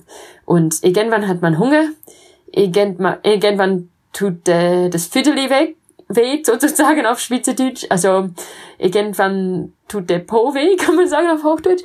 Ähm, und ja, irgendwann hat man Durst und meistens schla schlaft man nicht genug und äh, und das tönt alles miserabel. Aber das sind Sachen, wenn man so nach einer gewissen Zeit das akzeptiert hat, es bringt mit sich eine eine Ruhe und ich glaube, das ist äh, so, ich wechsle wieder mal kurz auf Englisch, aber man, das habe ich auch im, im Ultralauf gehört und das ist auch ein Sportart, die mich äh, voll begeistert, so Ultralauf, so Pain is inevitable, Suffering is optional. Und das heißt, ja, es schmerzt, aber ich kann selber wählen, wie ich mental damit umgehe.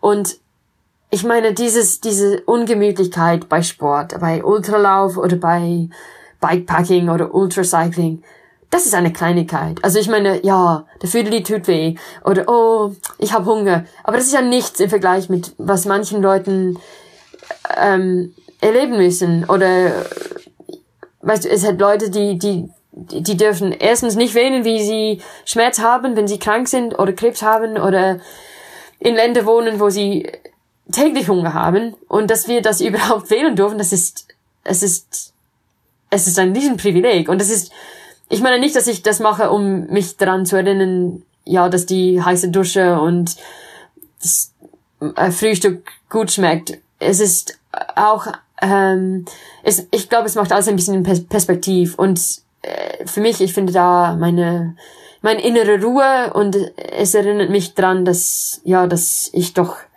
ganz, ganz glücklich bin. Also ich, dass ich sehr privilegiert bin, sozusagen. Ja.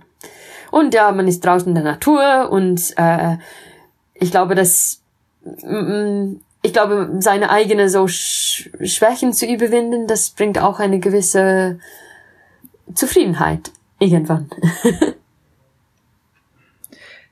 Ja, super spannend. Also ja. ähm, ich habe ja auch noch ein Zitat, das hast du auch in einem Interview gesagt dazu. Das fand ich auch ganz schön. Das ergänzt es vielleicht auch noch. Ähm, ich lese es mal vor. Vielleicht ist es etwas, was wir suchen in unserer Gesellschaft, wo wir so wenig physisch herausgefordert sind. Wir suchen eine Challenge oder etwas, das uns das Gefühl gibt, dass wir noch leben, weil es schmerzt. Ja, eben. Ich, ich, ich, bin wahrscheinlich nicht die erste Person, die das gesagt hat. Aber ich glaube, darum boomt ja dieses so Ultralauf und Triathlon und, und Radsport und so. Ähm, die Leute wollen sich pushen und das ist ja auch gut und das finde ich finde ich super. Also das, das war auch meine, meine Leidenschaft im, ja, bei Frauenradsport. Äh, meine Leidenschaft ist nicht ähm, Profirennen. Also ich, ich, ich, ich finde es, wie gesagt, eine Schande, dass, die, dass es so ungleich ist für Frauen und Männer.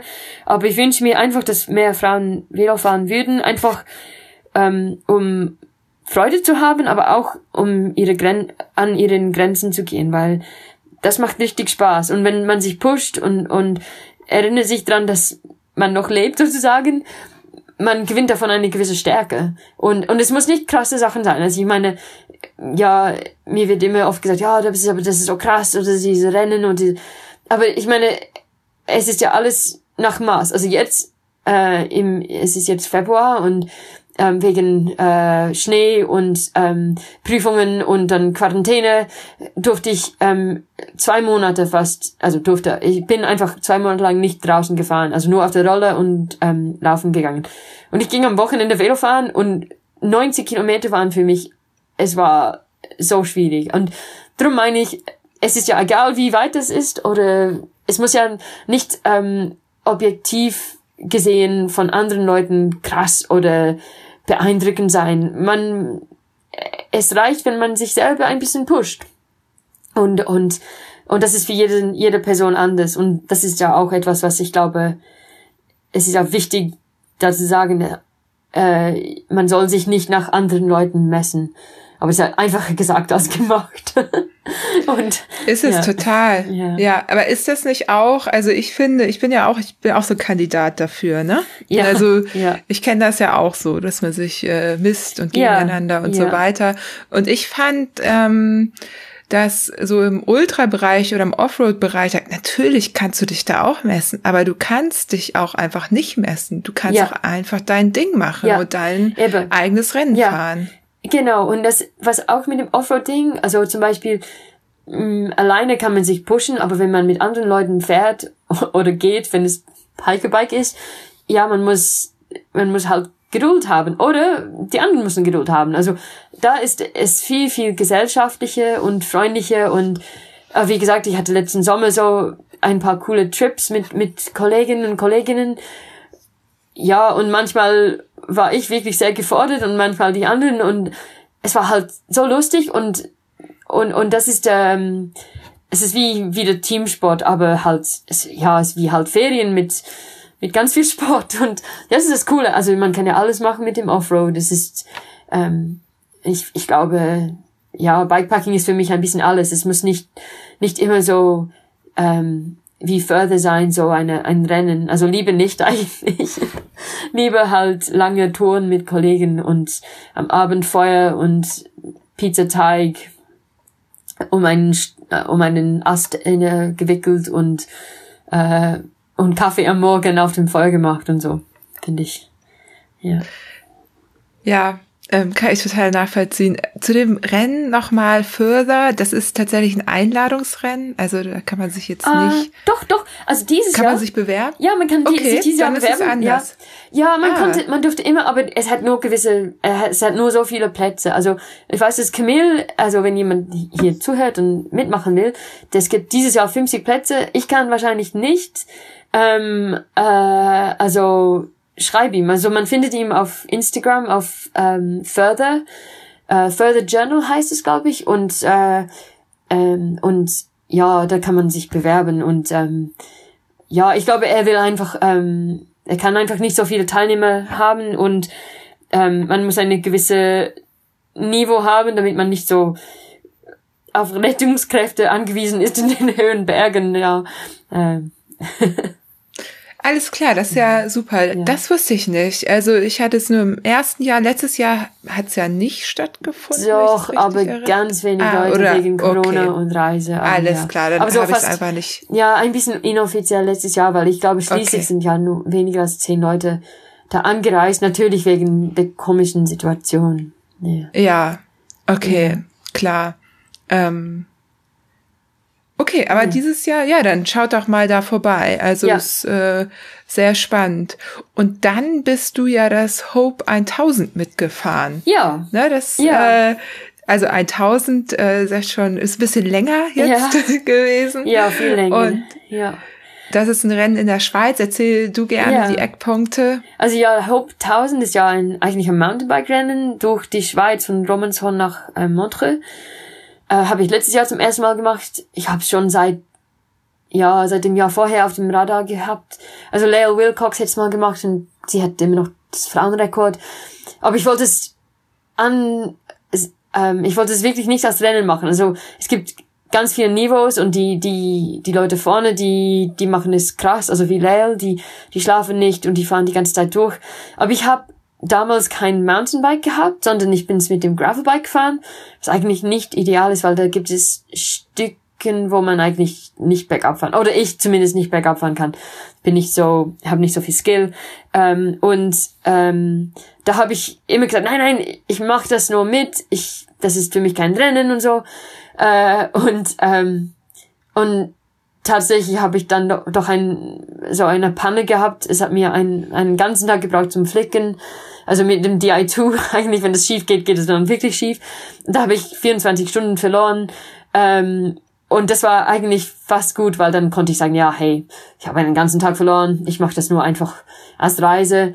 Und ja, es war cool. Also ja, wie, wie früher, wie wir ge- gerade besprochen haben, also mh, ich habe das ein bisschen das Gefühl gehabt, ja, jetzt habe ich aufgegeben, ob ich mich nicht genug gepusht habe. Aber es war trotzdem mega, mega hart und, und, und schwierig und schön und ich glaube, ich bin zu meinen physischen Grenzen gekommen, auch ohne, dass ich das als Rennen gemacht habe. Ich glaube einfach, weil ich, ähm, weil ich meine Taktik nicht so gut war. Ich habe viel zu wenig geschlafen und ich glaube, für vier oder drei Tage geht's, wenn man nur so drei bis vier Stunden pro Nacht schläft. Aber sechs Tage, das war ein Tick zu lang und am Schluss war ich so kaputt und und habe trotzdem so viel Schönes erlebt und ähm, ich habe auch die Schweiz anders gesehen. Also ich kenne das Gegend um mich herum im Kanton so Zug, Zürich, Schweiz, bisschen Innenschweiz, also kenne ich ziemlich gut, aber so Richtung Berner Oberland und so Richtung Romandie kenne ich eigentlich nicht so gut und ähm, ja, mega, mega schön gewesen und ich kann es leider dieses Jahr nicht machen, weil es in, es ist ja in der gleichen Woche wie äh, die Sommerprüfungen und ähm, da kann ich natürlich nicht frei nehmen. Ähm, aber ja, das ist so. Und stattdessen gibt es auch ein Event in der Schweiz am Wochenende nach meinen Prüfungen, die heißt, äh, die Veranstaltung heißt äh, Dead Ends and Cake und da möchte ich, du möchtest es auch, da bin ich auch, da komme ich auch, da sehen ja, wir uns. Ja, für Kuchen und ganz viel Velo fahren. Genau. Ja. Und ich freue mich mega drauf. Ich werde so unfit sein wegen Prüfungen und, und Lernen und so, aber das ist mir gleich. Also ich mache das als, ähm, ich mache das für den Kuchen.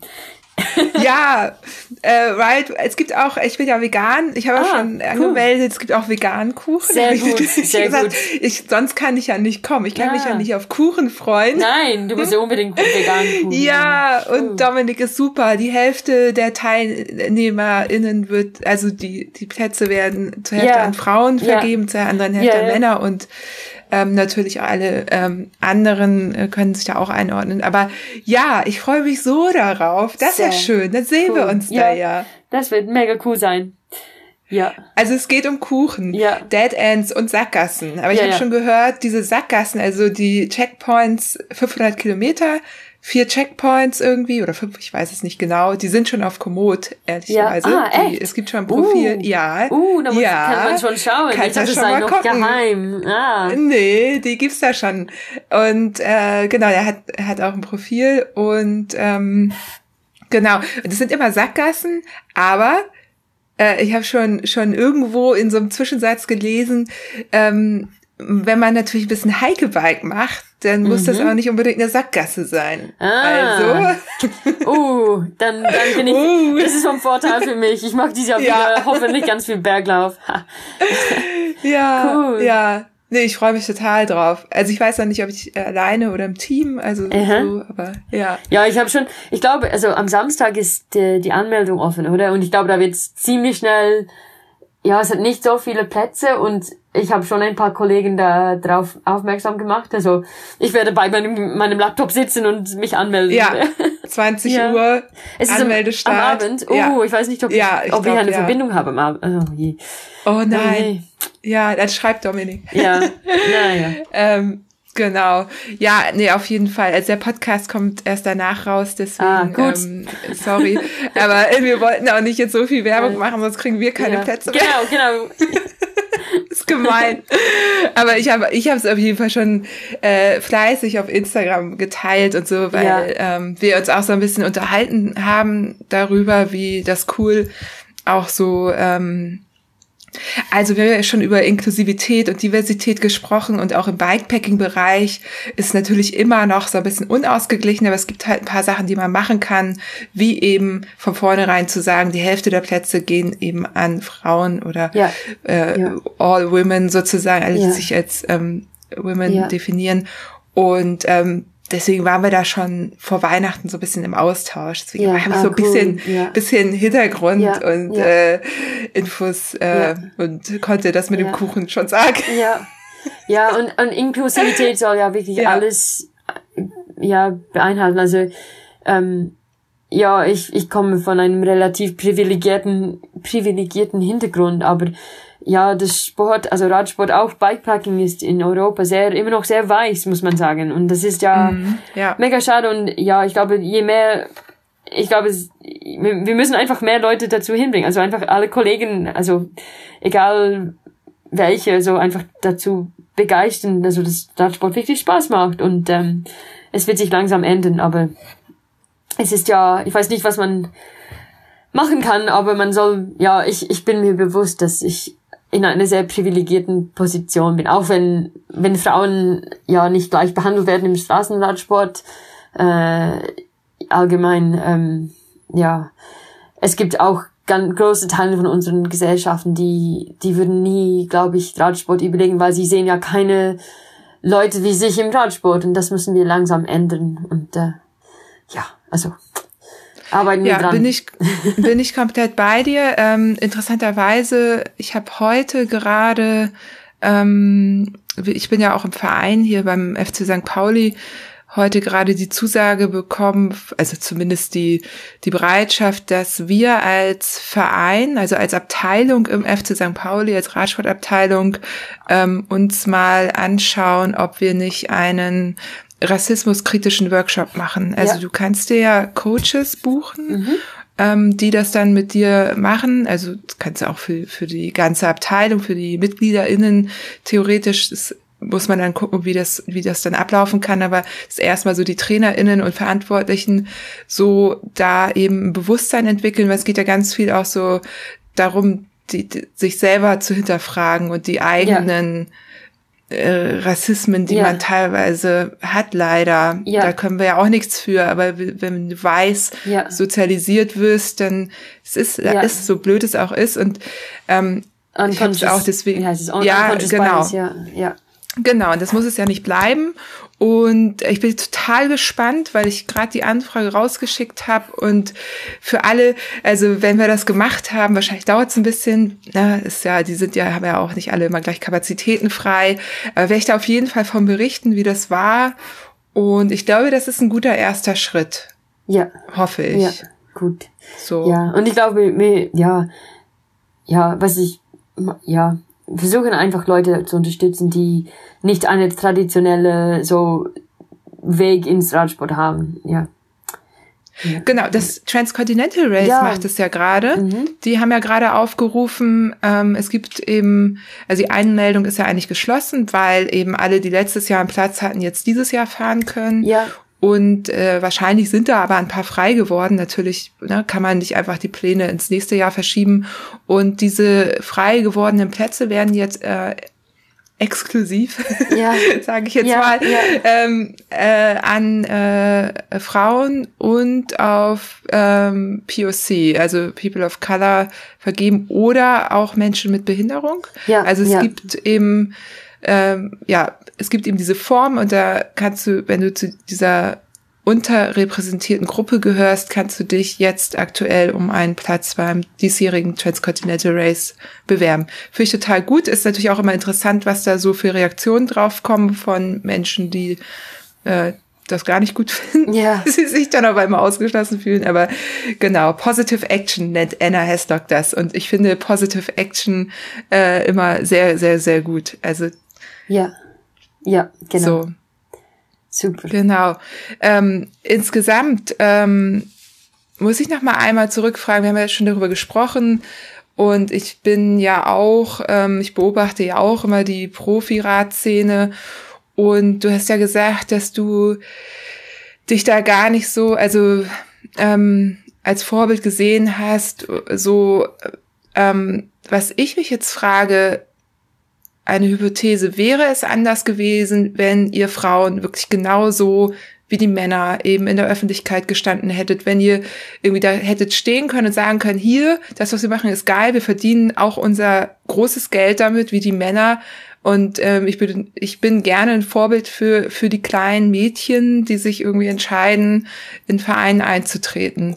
Ja, also, ähm, also als erstes, also ich meine, das, was ich gesagt habe, wegen ich habe mich nicht als Vorbild gesehen. Das ist eher, weil man, ich glaube, sich als Vorbild zu sehen, ist ein bisschen einfach arrogant. Aber es ist ja auch eine logische ähm, Ableitung von dem Tat, dass, dass die, dass Frauenradsport weniger in den öffentlichen Medien gesehen wird wie, wie Herrenradsport. Und drum ist es, ja, man kann einfach nicht so, so groß vorbildlich sein, wenn es, wenn man weniger gesehen wird. Und ähm, von dem her glaube ich, ähm, es, es war eher, also in meinem Fall persönlich, es war eher, dass ich wollte nicht so arrogant sein und auch ich wusste, dass meine Motivation war eher, dass ich daran Spaß hatte. Und das, das heißt nicht, dass man nicht ein Vorbild sein kann, aber ich, ich fühlte mich ein bisschen egoistisch in meiner Motivation. Und, aber ich glaube, niemand macht das nur, um Vorbild zu sein. Also, und das wegen dem Geld, wie du sagst, also das ähm, ist ein Riesendiskrepanz. Aber ich mag nicht so viel über Geld reden, weil schließlich soll ja niemand Sport machen wollen, nur um Geld zu verdienen.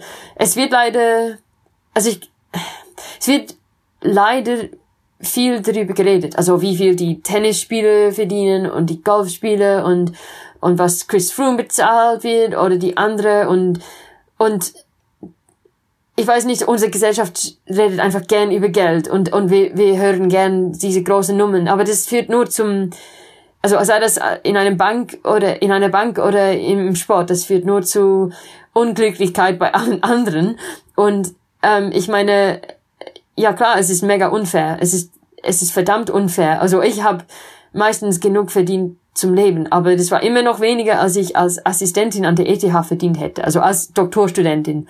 Ich meine, auf einem Forschungsprojekt. Und das ist ja auch nachdem ich Weltmeisterin war. Ich, also ich war sehr schlecht im Verhandeln. Also ich bin vielleicht ein schlechtes Beispiel, aber da war ich zumindest genug bezahlt, dass ich davon leben konnte. Es, es gab auch es gibt viele andere im Frauenradsport, die verdienen nicht mal genug, dass die 100% Sport machen können. Und dann, dann ist es natürlich für sie ein, ein riesen Stress und ich meine, es ist die Ungleichheit, was eine Schande ist. Aber niemand, ehrlich gesagt, hat den, den Recht, einfach für Sport Geld zu verdienen. Ich meine, Sport ist ja auch Spaß. Also ähm, ich, ich meine, ich sage das ich, ich will da nicht provokativ sein. Ich will einfach das ein bisschen in Perspektiv setzen. Und ich finde einfach, dass manche Sport, ähm, Personen, äh, Sportprofis sind halt viel zu viel bezahlt. Also da töne ich mega kommunistisch vielleicht, aber ich finde es halt es ist unnötig und und also aber es gibt immer jemand der mehr verdient und und die die Profi Radfahrer die sagen ja aber schau mal die Fußbälle und und und so weiter und und und das ist ja halt traurig und und das es geht nicht drum es geht um Spaß im Sport und ähm, und ich also für mich es wurde zu einem Thema im Frauenradsport weil ich für mehr Gleichheit gekämpft habe aber ich habe ähm, primär habe ich gekämpft dafür, dass wir die gleichen Rennen hatten. Also das, das ist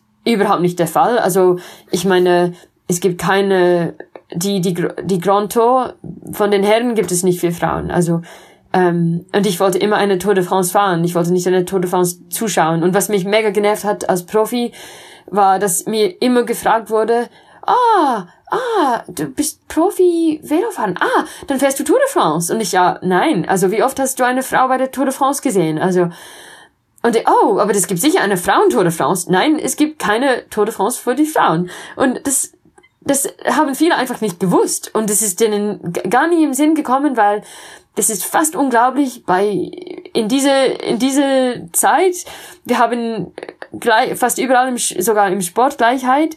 Also, aber nicht im Radsport. Also ich habe mir per Zufall eine von den ungleichen, ungleichsten Sportarten gefunden. Ähm, also Radsport ist wirklich, es steckt weit hinterher. Also es gab auch eine Zeit, wo Frauen keine Marathon laufen durften. Und das finden wir jetzt mega lustig, dass, dass keine Frauen Marathon laufen durften. Weil, oh, nein, die Frauen sind nicht stark genug und sie haben so gesagt, dass die, das Gebärmutter würde rausfallen, wenn eine Frau einen Marathon laufen würde. Dann haben Frauen das gemacht und sie haben bewiesen, dass nein, das Gebärmutter fällt nicht aus. Und, und wir finden das jetzt oh mega, Gott. mega lustig, oder? Ja. ja. Und wir lachen jetzt drüber, aber Radsport steckt wirklich in diese, in diesem Loch. Also das, ja, Frauen können keine Tour de France fahren. Ja, bitte. Also also wenn es je länger, desto besser eigentlich. Also schau mal Fiona Kolbiger an. Also sorry, aber wenn es wenn es um Distanz geht, können Frauen das sicher machen. Also ich meine nicht im, im selben Feld, aber wir sagen nicht bei einem Marathon, ähm, wir sagen nicht beim Berlin Marathon oder beim London Marathon oder in Boston, wir sagen nicht, dass das Frauenrennen nicht wertvoll ist, nur weil sie ein paar Prozent langsamer sind als die Herren, weil Profisport, das geht um ähm, Unterhaltung und dass es lustig ist zum Zuschauen und so weiter. Und Frauenradsport ist mega spaßig zum Zuschauen. Es ist mega lustig. Und ich, ich, ich glaube, ich, ich, ich fasse es immer noch nicht, wie, wie der, der ähm, UCI das immer noch ähm, verteidigen kann, dass es so unterschiedlich ist. Also die Rennen, also die, die Möglichkeiten für Frauen und Herren. Und das, es kotzt mich an. Ich muss es so sagen, es kotzt mich so sehr an. Und, und, und ich fange nicht mal an mit dem Geld, weil das ist ja sekund voll sekundär, aber ich finde, die Möglichkeiten sollen gleich sein. Und natürlich die Medien ähm, ähm, berichten darüber, also Fernsehübertragung und so, sollen alles gleich sein. Also genauso wie, wie bei Olympia, bei Triathlon, also ich meine, so niemand hinterfragt, dass, dass in Kona oder beim Triathlon, dass die Frauen die gleiche Distanz machen wie Herren, gleiche Preisgeld und so weiter. Und ähm, ich, ich, ich glaube, viele Leute im Radsport, die sind einfach, sind so lang drin, die kopieren gar nicht, wie beschissen das ist. Dass es so ist immer noch. Und das, das kotzt mich wirklich an. Ich, ich, ja, du hörst dich an meine Stimme. Ich bin ziemlich wütend drüber. Aber es geht um, es geht um zwei Sachen. Es geht um die Möglichkeit ähm, für Frauen und es geht um ähm, das Vorbild, was man zeigt. Also ich meine, äh, die, die, das, die einzige Verwendung oder Nutz, das einzige Nutzen vom Profisport ist, ähm, Leute zu inspirieren und, und, und vor allem, ich glaube, junge Leute und Kinder da zu motivieren, selber Sport zu machen. Das war meine Motivation als Kind zum Laufen gehen. Ich war voll inspiriert von Olympia, von Läuferinnen. Und, und, und wieso können wir da sagen, dass es okay ist, junge Mädels das Idee zu geben, dass, dass, dass die, die können ja nicht so weit fahren wie die Jungs. Also Männer, sie, also Jungs, die, die können auf eine Tour de France schwärmen und, und Mädels, mm, ja, nein, du machst ein bisschen Sport, damit du noch schlank bleibst und schön aussiehst in einem Kleid und dann Podiumfrau sein kannst. Und das, ah, das ist ja nicht, das ist nicht der Zweck vom Profisport. Das ist, und, und, und ich glaube, viele Leute, die, die seit ewig im, im Radsport sind, die sehen das nicht, weil das ist ja Tradition. Und das ist ja immer, es ist immer so gewesen. Und ihr Frauen, ihr habt eure Rennen und es ist gut so. Und es stimmt. Es gibt viele coole Rennen für Frauen. Und die sind auch nicht einfach, die sind spannend. Und ich will nicht, dass diese Rennen weg, weg, ähm, geschleppt werden. Aber es soll nicht unterschiedlich sein. Es soll einfach nicht so einen Unterschied geben. Und das äh, einfach rein aus wegen dem Vorbild, was es für junge Leute gibt. Ja. Ich äh, erkläre das. ja, ich bin ja total bei dir da. Das wissen auch alle, die hier zuhören. Ja. das gut, dass, ähm, dass auch, also ich weil du bist ja ja mittendrin. Ich, du machst es seit 15 Jahren jetzt. Du hast, glaube ich, alle Seiten des Profisports und jetzt auch den Vergleich zum eben Ultra-Bikepacking-Bereich und zum Triathlon-Bereich. Also ich weiß gar nicht, wer eine bessere Person wäre, das zu beurteilen. Eine Sache würde ich gerne kurz erklären. Ich weiß nicht, ob das allen klar ist, ist ähm, das, was du angesprochen hast, dass Frauen ähm, nicht die gleichen Distanzen fahren. Es gibt ja, ja. tatsächlich von der UCI eine Obergrenze für ja. Frauen. Ja. Ich weiß nicht ganz genau, wo die liegt. Vielleicht kannst du das kurz erklären. Äh, also ich war mal auf dem äh, ich, es war damals, als ich gefahren bin, bei 140 Kilometer pro Tag und bei den Männern ist es etwa 250 oder so. Und es gibt immer noch Ausnahmen für den Männer, so ähm, äh, ja, es gibt auch Rennen, die länger sind und und und die sind diese so Paris Bay oder sowas ist vielleicht länger, aber mir ist ich ist, also ich ich ich folge Herrenradsport überhaupt nicht. Also einfach aus Prinzip, oder? Ähm, also ich weiß nicht genau, aber es ist halt. Ja, ist ja auch ist, frustrierend, wenn ja, man weiß, man darf es selber nicht. Ja, ne? also, also es steht in den Regeln, aber ehrlich gesagt, auch wenn die, also ich glaube, diese, dieses Regel soll weg, einfach weil es, es ist ja unglaublich altmodisch. Aber auch wenn es weg wäre, das, das ist nicht die Lösung. Also es ist ein, ein zirkuläres Problem. Also es ist ein Teufelskreis momentan, weil die, die Rennen sind ja separat. Also die, die Rennveranstalter für Frauenradsport sind, ähm, doch, es sind manchmal die gleiche, aber die Rennen sind völlig separat. Es ist, sind einige, die am gleichen Tag stattfinden, so Flandern, äh, Flash Wallon und so. Aber die Rennen sind völlig separat und die sind immer auf separaten Strecken und das Frauenrennen ist meistens halb so lang, also sogar bei Olympia ist äh, das Zeit und Weltmeisterschaft, die die Frauenrennen sind etwa halb so lang und äh, sogar beim Zeitfahren, wo es um weniger eine Stunde geht. Also es ist unglaublich. Aber das würde sich nicht von einem Tag bis zum nächsten Tag enden können, weil ähm, weil also das ganze Peloton, also alle Profis, die würden ja Zeit brauchen, um für längere Distanzen zu trainieren. Und, und manche wollen das nicht. Also ähm, also die sehen es nicht gleich wie ich. Also natürlich ähm, sehen nicht alle gleich, aber all, viele sagen, hey, aber die die Herrenrennen sind viel zu lang und die sind auch langweilig, weil sie so lang sind. Äh, und das stimmt auch. Und die Lösung ist, und die sagen mir dann halt, die Lösung ist ja nicht, dass die Frauenrennen sollen ja länger sein, sondern dass ähm, das, äh, das ist besser so, wie es ist. Aber ich finde halt, äh, sei es, dass die Herrenrennen sollen ja kürzer sein oder die Frauenrennen sollen länger sein, einfach aus Prinzip, äh, wir sollen langfristig dazu arbeiten, dass es gleich ist, weil es ist einfach so ein schlechtes Beispiel. es ist ja, genau. es geht nicht. Also, ja. Genau, ich fasse das nochmal so ein bisschen kurz zusammen. Also man kann ja eben, die Frauen sind halt gewohnt, diese maximale Obergrenze von 150 Kilometern zu haben und du musst ja. einfach anders trainieren, wenn ja. du längere Rennen und ja. wenn du mehrere Tage, da geht es auch um die Gesamtlänge. Also ob du eine sieben Tage fahren darfst oder eben und, weiß ich nicht, 14 Tage, ja, bei den, wie auch immer. Bei den Männern sind es drei Wochen, bei den Frauen, ich glaube, zehn Tage.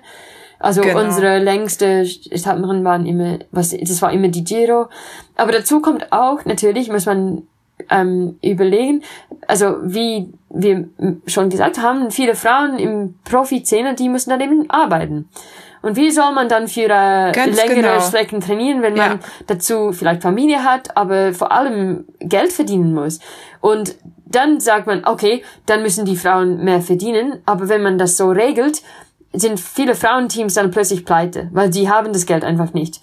Und, und darum sage ich, es, es ist ein Teufelskreis, weil und weshalb gibt es so viel weniger Geld im Frauenradsport, ähm, weil es wenige Medienübertragungen ähm, gibt und dann ist es natürlich weniger attraktiv für Sponsoren. Und es gibt Sponsoren im Frauenradsport und sie sind tolle, tolle Firmen und ich möchte sie hier mit äh, bedanken und sagen, hey, die, ihr macht, die machen etwas Cooles, weil äh, ich glaube, das Frauenradsport boomt, aber es ist leider natürlich viel weniger attraktiv für einen Sponsor, wenn es nicht, äh, wenn das Team nicht an einer Tour de France teilnimmt. Und darum habe ich mit Mariana Voss und Chrissy Wellington, wir haben eine Kampagne gestartet ähm, mit Catherine Bertin, um, um eine, wir haben eine Petition angefangen an der Tour de France. Wir haben die UCI, UCI einfach weggelassen, zu sagen, hey, wir wollen eine Frauenrennen an der Tour de France. Und darum gibt es jetzt ein Eintagesrennen wegen uns eigentlich. Und wir dachten, es würde dann langsam aufbauen zu einer Tour de France. Es bleibt immer noch bei einem Eintagesrennen, weil der Veranstalter nicht so modern ist und sieht das nicht ja. gleich wie uns, aber Total schade. Sie haben ja irgendwas angedeutet, dass sie vielleicht 2022, aber man weiß es nicht. Also ja, ähm, die kotzen mich langsam an. Also sorry, ja. aber ich, es nervt mich nur, weil die die die haben das Gefühl, die machen uns einen riesen Gefallen. Oh, die kleine Frauen. Oh, wir machen ein kleines Rennen für euch. Lang, langfristig, die sind die Verlierer, weil die zeigen sich so wie Saur, wie sagt man Saurier ähm, Dinosaurs, also Dinosaurier. Dinosaurier. Ja.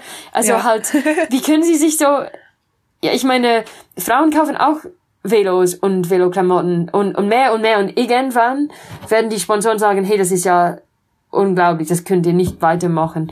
Und ähm, ich freue mich auf diesen Tag, aber ähm, zurzeit, also habe ich nur meinen Wut und ich hoffe langsam ein bisschen mehr Wut von anderen Leuten und ähm, irgendwann baut es sich auf und, und es, es wird, es muss einfach von den Zuschauern kommen, von den Fans und so es kommt langsam, es kommt. Aber mittlerweile, ich habe ja aufgegeben zu kämpfen in diesem Bereich, weil das hat mich einfach, ich war die ganze Zeit halt wütend damit und und das und wenn man die ganze Zeit, ähm, ich war einfach dafür nur dafür bekannt, dass ich beklage, dass ich mich klage über über die Ungleichheit und ich muss sagen, ich bin ja auch für vieles im Radsport sehr dankbar und ich, es geht nicht um schlechte Laune und sich klagen, dass es nicht fair ist. Aber drum bin ich lieber jetzt in, in Bikepacking-Szene und fahre mit Kollegen und so und und habe mega viel Freude dran und drum bin ich wirklich nicht mehr im, im Straßenrad-Szene, weil ja, also irgendwann ist man müde.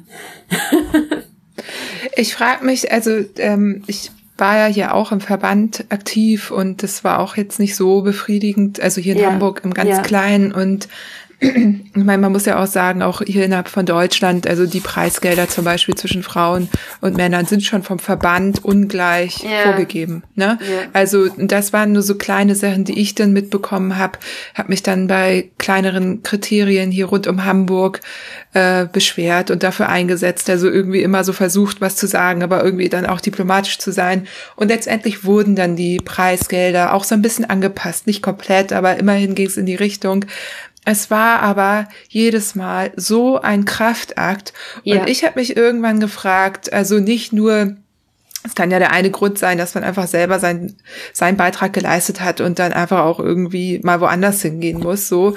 Aber ich habe mich wirklich gefragt, ob es, also die Strukturen hier innerhalb von Deutschlands zu ändern beim BDR, ja. das, das wäre ein Vollzeit Job. Du könntest ja. Vollzeit-Aktivistin genau. sein. Ja, genau. Und ich bin mir nicht sicher, ob es der, also ich bin, oder mittlerweile glaube ich, dann gehe ich lieber in einen anderen Bereich. Ja. Da, wo es irgendwie cool ist, wo ich ja. mich wohlfühle. Fixed Gear Rennen genau. oder eben Bikepacking. Ultra. Weil, also ich weiß nicht, ob es wirklich möglich ist, ja. das so, also innerhalb meiner Lebenszeit zu verändern. Ja. Und das ist Genau, ja, genau. traurig, aber ja, genau. Es ehrlich gesagt, da muss man eben was anderes machen. Ja, genau, man, man braucht halt mega viel Energie und mega viel Zeit und da habe ich auch ein paar Jahre lang mega viel, viel Zeit investiert und das ist ja nicht für einen Lohn, das war halt, weil es meine Leidenschaft war und ich wollte da, wollte da etwas Besseres machen. Nicht für mich, sondern für die, die nach mir kommen. Und dann ja. habe ich aufgegeben, aber meine Heldinnen sind die, die jetzt das, dieses Kampf auch weitermachen. Also es gibt eine, eine Gruppe, die heißt, also Gruppe ist es nicht, es ist eine, eine, ein Union, eine Gesellschaft, die Cyclist Alliance. Und das ist ähm, eine ehemalige Teamkollegin von mir und ganz viele andere Frauen, die haben ein, sich eine so ähm, eine nachhaltige Struktur gebaut für eine ähm, Gewerkschaft, also die kämpft für Frauen im Radsport, im, im Straßenradsport vor allem. Und ähm, viel, viel, äh, also sind viel besser als die ähm, Professional Cyclist Union, wo, die ist eigentlich beherrscht von der UCI und die, die machen etwas, die, aber die, die investieren unglaublich viel Zeit und, und nicht nur persönlich, also für, ja, nicht nur in Interviews und so, sondern in Strukturen und, und ähm, Interviews und Surveys und, und die machen mega, die machen es super gut. Und das hätte ich, ich muss zugeben, da, da hatte ich die, den Geduld nicht dafür. Aber ich bewundere die, die, also für die, die sich interessieren, ich würde sie voll, voll empfehlen, die, The Cyclist Alliance nachzuschauen. Die sind, ähm, die machen etwas wirklich toll im, im Radsport und ähm, da sage ich mir Hut ab. Die machen es wirklich mhm. super. Das sind übrigens, ich folge denen natürlich auch. Ich verlinke die dann auch. Ähm, die, die äh, zum Beispiel jetzt zum Wochenende, da gab's irgendwie Cross, ähm, was ja. war denn das? Ja, WM, WM ne? Ja, Cross WM. Genau, ja. genau, und da haben sie äh, innerhalb äh, der Niederlande war das, also Samstag war das Frauenrennen, Sonntag ja. das Männerrennen, so ist es. Und das Frauenrennen hatte höhere Zuschauerzahlen in den Niederlanden als das Män Männerrennen. Ja. Also, ne, so das zum Thema, mhm. ähm, das ist so, das wird ja oft so als Argument hergenommen, ja, ne, ja. macht ja keinen Spaß zuzuschauen. Nein, es macht Spaß zuzuschauen. Es hat einen Marketingwert und ähm, ja. ja.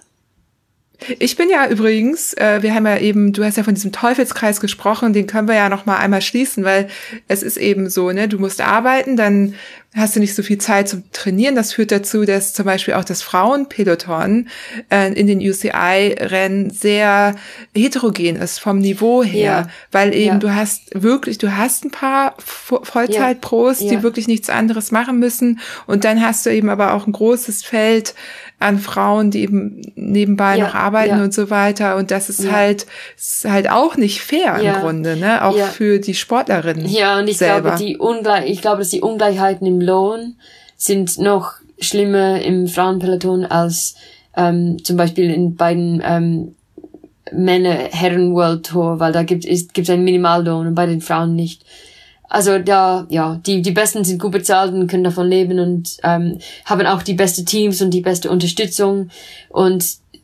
die Unglücklichen sind auch wenige gute Teams und, und zum Beispiel das Cyclist Alliance, die kämpfen ja auch dafür, dass, dass es gibt einen Minimalstandard auf den Teams. Also nicht nur also Ausrüstung oder oder oder medizinische äh, Hilfe oder so, aber dass die dass Frauen und junge Frauen nicht äh, misshandelt werden, weil das ja, kommt ja auch vor. Also äh, ja, ich will da nicht zu lang über diese ja. negativen Sachen reden. Ich will einfach sagen, hey, Radsport ist cool und Straßenradsport ist nur ein ganz, ganz kleines Teil vom Radfahren allgemein. Aber da ich eine Weile lang da drin Profi gefahren bin, ähm, das prägt mich natürlich. Es wird mich immer ein bisschen weiterhin so ja, schade, ja. dass wir nicht sagen können, Straßenradsport für Frauen ist cool, es weil ist, also, aber ja, es ist ja cool und es wird ja immer besser. Ja. Also es kommt, also die, es, die Situation wird wirklich besser, aber es kommt, es kommt nur so, weil the Cycles Alliance kämpft dafür und, und nicht wegen UCI. Ja. Also die UCI bewegt sich mega langsam und nur wenn die Frauen wirklich, wir müssen, wir mussten so viel Lärm machen und an der Tür klopfen und, und äh, fang mal nicht an mit, ah, so, also die, das ist der Veranstalter vom Tour de France, also da bin ich null Fan. Also ich, ich, ich hab, ich mache meine, mein kleines Boykott von der Tour de France, also ich schaue es nie an, ich will keine Ergebnisse wissen, mir ist mir ist scheißegal, weil die haben ja angeblich also minimal Interesse für Frauenradsport. Das, das finde ich halt so beleidigend. Es, ja. ja, es ist unglaublich. Ja. Ähm, aber ich wollte dazu, also einmal zur ähm, Cyclist Alliance noch was sagen. Da ist ja auch die Iris, die macht ja, ja auch Cycling Apparel. Ja. Mag klei kleine, kleiner unbezahlter Werbeblock. Ja, oh man, die hast du mal probiert, ihre ihre Hosen? Ich habe meiner Mutter ähm, ah. das Kit, das oh, Winterkit ich liebe. geschenkt. Ja, also das. Mm, aber ich habe schon viel Gutes gehört. Ja. Also ich habe es mal, ich habe mal von ihr ein ein ein Bibshot und ein ein eine eine Velohose und ein Trikot gekauft, weil ja sie ist meine ehemalige Teamkollegin und ich wollte ja unterstützen und ich ja sie war meine Zimmerkollegin meistens an der Giro, Iris äh, Slappendel und und dann habe ich diese Hose probiert und ich habe gesagt, okay, ich trage nie wieder eine andere Hose. Ich muss gleich ein zweites und ein drittes bestellen. Mann, das ist die, also für mich ist das die allerbeste Velohose meines Lebens. Also äh, einfach bequem, aber auch, es hat so hinten einen Magnetclip, also für alle Frauen, die pinkeln Ja. müssen auf eine Ausfahrt. Und das kommt ja, irgendwann kommt das vor. Ähm, vor allem, wenn man Kaffeepausen macht wie ich. Da, es ist mega einfach und irgendwie, und die, die Trikots sind mega cool. Also ich bin nicht cool, aber wenn ich mich in, in Iris äh, Kleider anziehe, dann fühle ich mich fast cool. also da kleine Werbespot. Also jetzt, ich kaufe es jetzt nicht mehr, weil es meine Kollegin ist und weil ich es wirklich gut finde. Also es ist nur schade, dass sie noch nicht Knielinge und so macht, aber wir, wir arbeiten dran, Ja, ja, dass sie auch Knielinge und so stimmt. macht. Ja. Genau, das ist immer so am Anfang, ne? Da Ja. ist das äh, Repertoire noch nicht so groß. Es ist auch super spannend, weil ähm, alle HörerInnen, die den Podcast schon länger hören, wissen, dass ich Spätsommer mal eine, eine kleine Umfrage gestartet habe, beziehungsweise ähm, gesagt habe, weil ich immer angeschrieben werde, was für Hosen ich empfehlen kann, Ja. dass ich da mal Ja. ein bisschen teste. Und ich habe mittlerweile Hosen getestet. Wie gesagt, Iris oder Iris ähm, noch nicht. Davon habe ich aber viel Gutes gehört. Ja. Von dir, von Andrea Seiermann. Also wirklich sehr viel Gutes. Die zweite und dritte Hose, die zweite, das ist die, die Fiona fährt, Fiona Ja. Kolbinger Seven Mesh. Die schwärmt Okay. davon, die bin ich auch gefahren. Ja. Äh, kann ich auch ähm, sehr empfehlen. Das Polster ist ähm, ein bisschen dünner Ja. als als man es so kennt, aber sehr sehr gut, sehr fest. Und die hat auch, die haben quasi flexible Träger. Das heißt, du hast Ah, ja. diese Pipi-Funktion auch Ah. über die Träger. Und die dritte, das ist dann Velocio. Die bin ich jetzt, da bin ich eine Winterbib gefahren. Und die ist halt auch, also die hat, ähm, da ist das Besondere, dass die auch, also die haben, da geht die Hose hinten höher, sie hat keinen Magnetverschluss, aber das Material hinten am Rücken ist so flexibel, dass du sie runterziehen kannst. Ah. Und das Coole ist, dass es halt dann nicht so weit unten ist bei ähm, Seven Mesh, die Hose, die ist, die geht nicht so hoch am Rücken. Ja. Da muss man eben, wenn man eine sehr sportliche Figur hat, ist das völlig okay. Wenn man eben ein bisschen Hüfte hat, dann ist die nicht ganz so hoch, muss man, oder Ja. man trägt ein längeres Base Layer oder so. Ich muss sagen, Aber ja, das mit Velohosen ist wie beim Sattel. Ich glaube, wir haben nicht alle die gleiche Form da unten sozusagen und ja, es, was die beste Hose ist für einen, ist nicht unbedingt die beste für anderen. Aber was ich weiß, ist, dass die Velomarken, die entweder von Frauen gemacht werden oder die wirklich Frauen zuhören beim Design, also die machen viel bessere Sachen als die manche von den traditionellen ähm, Velo-Kleiderhersteller, die die hatten ja immer eine Marke für Herren und die haben jetzt Frauenkleider, weil sie weil die das verkaufen können, aber manche, ich habe das Gefühl, die haben nie eine Frau auf dem Velo gefragt, was sie haben will. Und ähm, ja, also also ich weiß nur, dass ja manche Marken, die investieren viel mehr Zeit und und Kopf drin zu denken, was was was möchten Frauen haben auf dem Fahrrad und äh, ja. Also die drei Marken Ja. haben das auf jeden Fall, das Ja, weiß ich. Du gut. hast es erzählt, ne? Ja. Deine ehemalige Teamkollegin bei Velocio ist es auch so, da die Marke Mhm. es ist wurde Scribner, ja.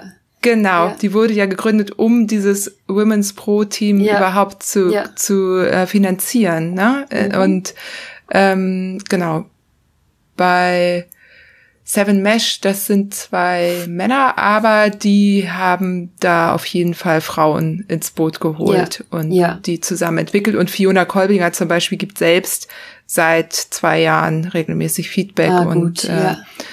die arbeiten dann mit Athletinnen zusammen. Cool. Ja, also äh, kurz, Ja. kurzer Testbericht, jetzt so Ja. relativ spontan, aber Ja. es passte ja gerade. Ähm, dann, genau, wir haben den, den, den Zirkel geschlossen, das wollte ich dazu kurz sagen. Und äh, genau, jetzt gucke ich mal einmal hier auf meine meine Liste. Ach nee, genau, das wollte ich dir die ganze Zeit noch fragen. Du, jetzt haben wir ja über Verbände gesprochen, ne? Und man kann ja über die schimpfen und meckern, aber wenn ich das jetzt richtig interpretiere, hat ja dein Schweizer Verband Ja. eigentlich was ganz Cooles gemacht. Ja, genau. Also letztes Jahr, also ich hatte, äh, wann was, ähm, für 2019 hätte ich äh, einen, Studienplatz in, an der Uni Zürich gehabt für Zahnmedizin, aber ich habe es verschoben um ein Jahr und erst letztes Jahr begonnen in 2020, weil ähm, äh, weil Swiss Cycling zu mir gekommen ist mit einem Projekt, um mehr Frauen ins Radsport zu holen, also spezifisch ähm, Straßenradsport. Ähm, wegen meiner Geschichte, weil ich auch so Quereinsteigerin war und und ähm, trotzdem so ins Leistungssport geschafft habe. Und sie kamen zu mir mit, ein, mit einer Idee für ein Projekt. Ähm, die hatten schon einen Namen und eine Webseite und ähm, und sie hatten es schon ziemlich viele Ideen, aber sie hatten keine Projektleiterin. Also ich war ein Jahr lang Projektleiterin bei Swiss Cycling und das Projekt heißt ähm, läuft immer noch, heißt Fast and Female ist eigentlich ziemlich cool. Ähm, es gibt aber mega, mega viel zu tun und wie bei allen Sachen ähm, gibt es verschiedene Meinungen, wie man das am besten machen kann. Aber da habe ich ein Jahr lang so versucht, ähm, das Netzwerk aufzubauen und ähm, mehr so Frauengruppen äh, überall in der Schweiz ähm, zu erstellen. Ähm, und das Idee war damals, dass es auch äh, langfristig ähm, über so Talent ID und ähm, Leistungsentwicklung gehen würde, auch für Quereinsteigerinnen. Ähm, und da war ich ein bisschen Expertin, weil ich das gemacht habe. Ähm, und Cycling hat auch mit Marlon Reuser hat natürlich ein und und ähm, Elise Chabet hat Swiss Cycling zwei hervorragende Beispiele für Quereinsteigerinnen und ähm, ja und jetzt läuft das Projekt weiter. Also ähm, äh, die ja das kann man auch folgen auf Instagram. Äh, ich habe das ähm, äh, ich konnte das nicht neben dem Studium machen, das ist ja ein Vollzeitjob, aber ähm, das war ein, das war wirklich cool, da ähm, etwas ähm, mitwirken zu können und da auch ein bisschen zu investieren, da wo ich äh, wirklich leidenschaftlich ähm, bin. Also nicht nicht in, der, in dem Bereich Leistungssport, sondern wirklich in dem Bereich so ähm, Grassroots, ähm, ja, also Entwicklungssport und und ähm, und das, die, die, die, ja, einfach ähm, den Sport ein bisschen ausgeglichener zu machen oder zu versuchen. Ähm, ja. Kannst du uns da einfach die, so die Kernpunkte sagen, was ihr da gemacht habt und was funktioniert hat? Ähm, ja, also es wurde nicht so viel gemacht, wie ich gehofft hätte. Also erstens, weil ich ungenügend Zeit hatte. Zweitens, weil letztes Jahr äh, Corona ein bisschen einen Strich durch die Rechnung gemacht hatte. Ähm, Ach, also ja, also, also, das Projekt wurde gelauncht ähm, Herbst, also Oktober 2019. Ähm, und ähm, wir hatten gerade unser letztes Event war ähm, bei International Women's Day an der UCI hatten wir so zusammen eine riesige Ausfahrt mit ähm, ja also die Idee war ähm, viele, also Frauen vom ganzen Schweiz zusammenzubringen. Und dann war natürlich nachher Lockdown, also keine Gruppentrainings. Aber mein erster Schritt war halt, ähm, äh, Gruppen überall in der Schweiz entweder zu verlinken oder anzuzielen, sozusagen so nicht spezifisch Frauengruppen, aber einfach Velogruppen, wo, wo Frauen anfangen könnten. Also wir hatten dann eine, eine Suchfunktion auf der Webseite, wo man die Postleitzahl eingeben konnte und man findet dann die Gruppen in der Nähe, wo man, und das, das wurde dann beschrieben, ob sie anfängerfreundlich sind oder nicht. Ähm, und das Idee war, dass, dass man anfangen konnte, weil alleine anfangen im Radsport, ja, also ich hätte das nicht geschafft. Also ich habe Freunde gebraucht, gebraucht, die, die mir geholfen haben und beraten haben. Und, und es macht auch mehr Spaß mit anderen Leuten. Und das Idee war, diese so Frauengruppen überall zu haben, damit niemand so weiter als, weiß nicht, 20 Kilometer von einer Gruppe ist. Und das macht dann den Einstieg viel einfacher. Und dann, ähm, äh, das haben wir dann ziemlich viel beworben, halt, ähm, äh, ja, auf so Social Media, aber das Idee war, leider war ja alles abgesagt, aber auch bei anderen Sportveranstaltungen das zu bewerben, so bei Triathlons und ähm, Ruderveranstaltungen an, de, an den Universitäten und Hochschulen und so. Leider ist da Corona ein bisschen dazwischen gekommen, aber das war das Idee, dass wir fangen mal, sag nicht unten an, aber wir fangen da an ähm, mit dem äh, mit dem Kernproblem, dass weniger Frauen überhaupt anfangen im, im Radsport. Und, und das beginnt schon in der Pubertät aber wir waren nicht ein Programm, also fast wie man es nicht äh, für Junior, Juniorinnen. Ähm, das ist ja separat, das läuft schon über Swiss Cycling, die haben ein super Nachwuchsprogramm, aber ähm, das Idee war halt ähm, ein bisschen das zu verbreiten, dass Radsport doch mega Spaß macht, dass es freundlich ist, dass wenn du das mal ausprobieren möchtest, da gibt's eine Gruppe in der Nähe, du kannst mal dich melden und auch ohne Voranmeldung, aber du kannst ja dich bei der Gruppenleiter oder Leiterin dich melden und herausfinden und mal kommen und testen und und viele haben gefunden, glaube ich, dass ähm, herausgefunden, dass es doch die Stunden gehen so schnell vorbei, wenn man in eine Gruppe fährt und, und Spaß hat und man wird auch ein bisschen gefordert und muss ab zu ein bisschen schneller fahren, aber es ist nicht so Quälerei, sondern halt, es macht Spaß und so wird man schneller und stärker. Und dann haben wir auch angefangen mit so Skills Trainings, weil ähm, das ist ja auch etwas, was sehr wichtig ist für Leute, nicht nur Frauen, es ist auch wichtig, es gibt auch mega viel Männer, die das Problem haben, wenn die später anfangen mit Radsport, dass die Schwierigkeiten haben bei den technischen Sachen, so Kurvenfahren und und Selbstvertrauen ähm, auf den Straßen und so. Und Frauen sind ähm, im Schnitt, es ist ja nicht fair zu sagen äh, allgemein, aber man hört als Feedback von Frauen, dass viele sind sehr nervös und so bergab fahren und das ist etwas, was ich sehr gut kenne. Ich hatte viele Stürze als Profi. Ich war bekannt dafür, dass ich ähm, voll Angsthase war in der Abfahrt. Und das habe ich vom, ja, nach vielen Stößen habe ich das lernen müssen. Also da habe ich ähm, versucht, so solche Skills-Trainings überall in der Schweiz anzubieten. Äh, irgendwann ist das natürlich dann eine Frage von Budget und ähm, aber zum Glück, ja, zum Glück gibt es in der Schweiz, ich weiß nicht in Deutschland, aber in der Schweiz gibt es so viele Frauen, die die fahren super gut Velo. Sie waren entweder früher Rennfahrerinnen oder einfach begeisterte Hobbyfahrerinnen und sie, die haben viele Freude dran und sie wollen etwas zurückgeben. Und was mich bei diesem Job bei Swiss Cycling voll begeistert hat, ist, die, das Community ist ja Wahnsinn. Und wir haben die ein bisschen connected und, und so verknüpft und, und die Leute, die ich kennengelernt, die, die, also viele Frauen, aber auch Männer, die so Anfänge und, und Entwicklungssport ähm, in der Schweiz unterstützen und die geben so viele Stunden, um, äh, um, um anderen Leuten zu helfen, zum, zum Lernen, so Kuren fahren und das ist ja toll. Es ist unglaublich, was die Leute machen da. Und, äh, und es, es läuft alles über Spaß für Sport und Freude und diese Freude verteilen wollen. Und äh, da bin ich froh, habe ich es gemacht. Auch wenn ich jetzt ein, spät, ein Jahr später äh, dran bin mit dem, mit dem Zahnmedizin. Aber trotzdem, es hat sich gelohnt. Ja, das klingt ja nach wirklich nach dem, was du die ganze Zeit irgendwie nebenbei gemacht hast, dass du es jetzt einmal professionell machen konntest. Ja. Ein Jahr irgendwie dich richtig ja, drum kümmern. Aber ein bisschen anders, weil es ist ja, es ist sehr unterschiedlich, äh, ich weiß, wie sagt man Campaigning? Also ähm, ja, eine Kampagne, Kampagne machen, machen ne? als ja ein Projekt aufbauen. Und da muss ich sagen, also ich kenne den Sport und, und wie es ist, das Quereinsteigen, aber ich, ich, meine Ausbildung ist natürlich nicht in so Sportadministration und da hatte ich auch äh, meine, äh, meine Herausforderungen, aber ja, ist ja cool, weil es geht ja, solche Projekte gehen jetzt viel, viel über Werbung und Medienarbeit und auch wenn mein Deutsch ja peinlich schlecht ist und mein Französisch ist nicht viel besser, ähm, ich kann mit, ich kann einigermaßen kommunizieren.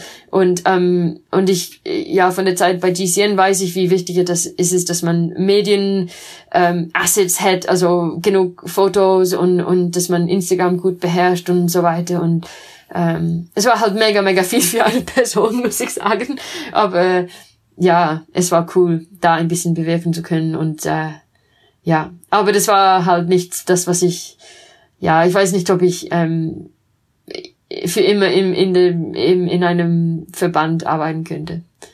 Darum studiere ich jetzt wieder.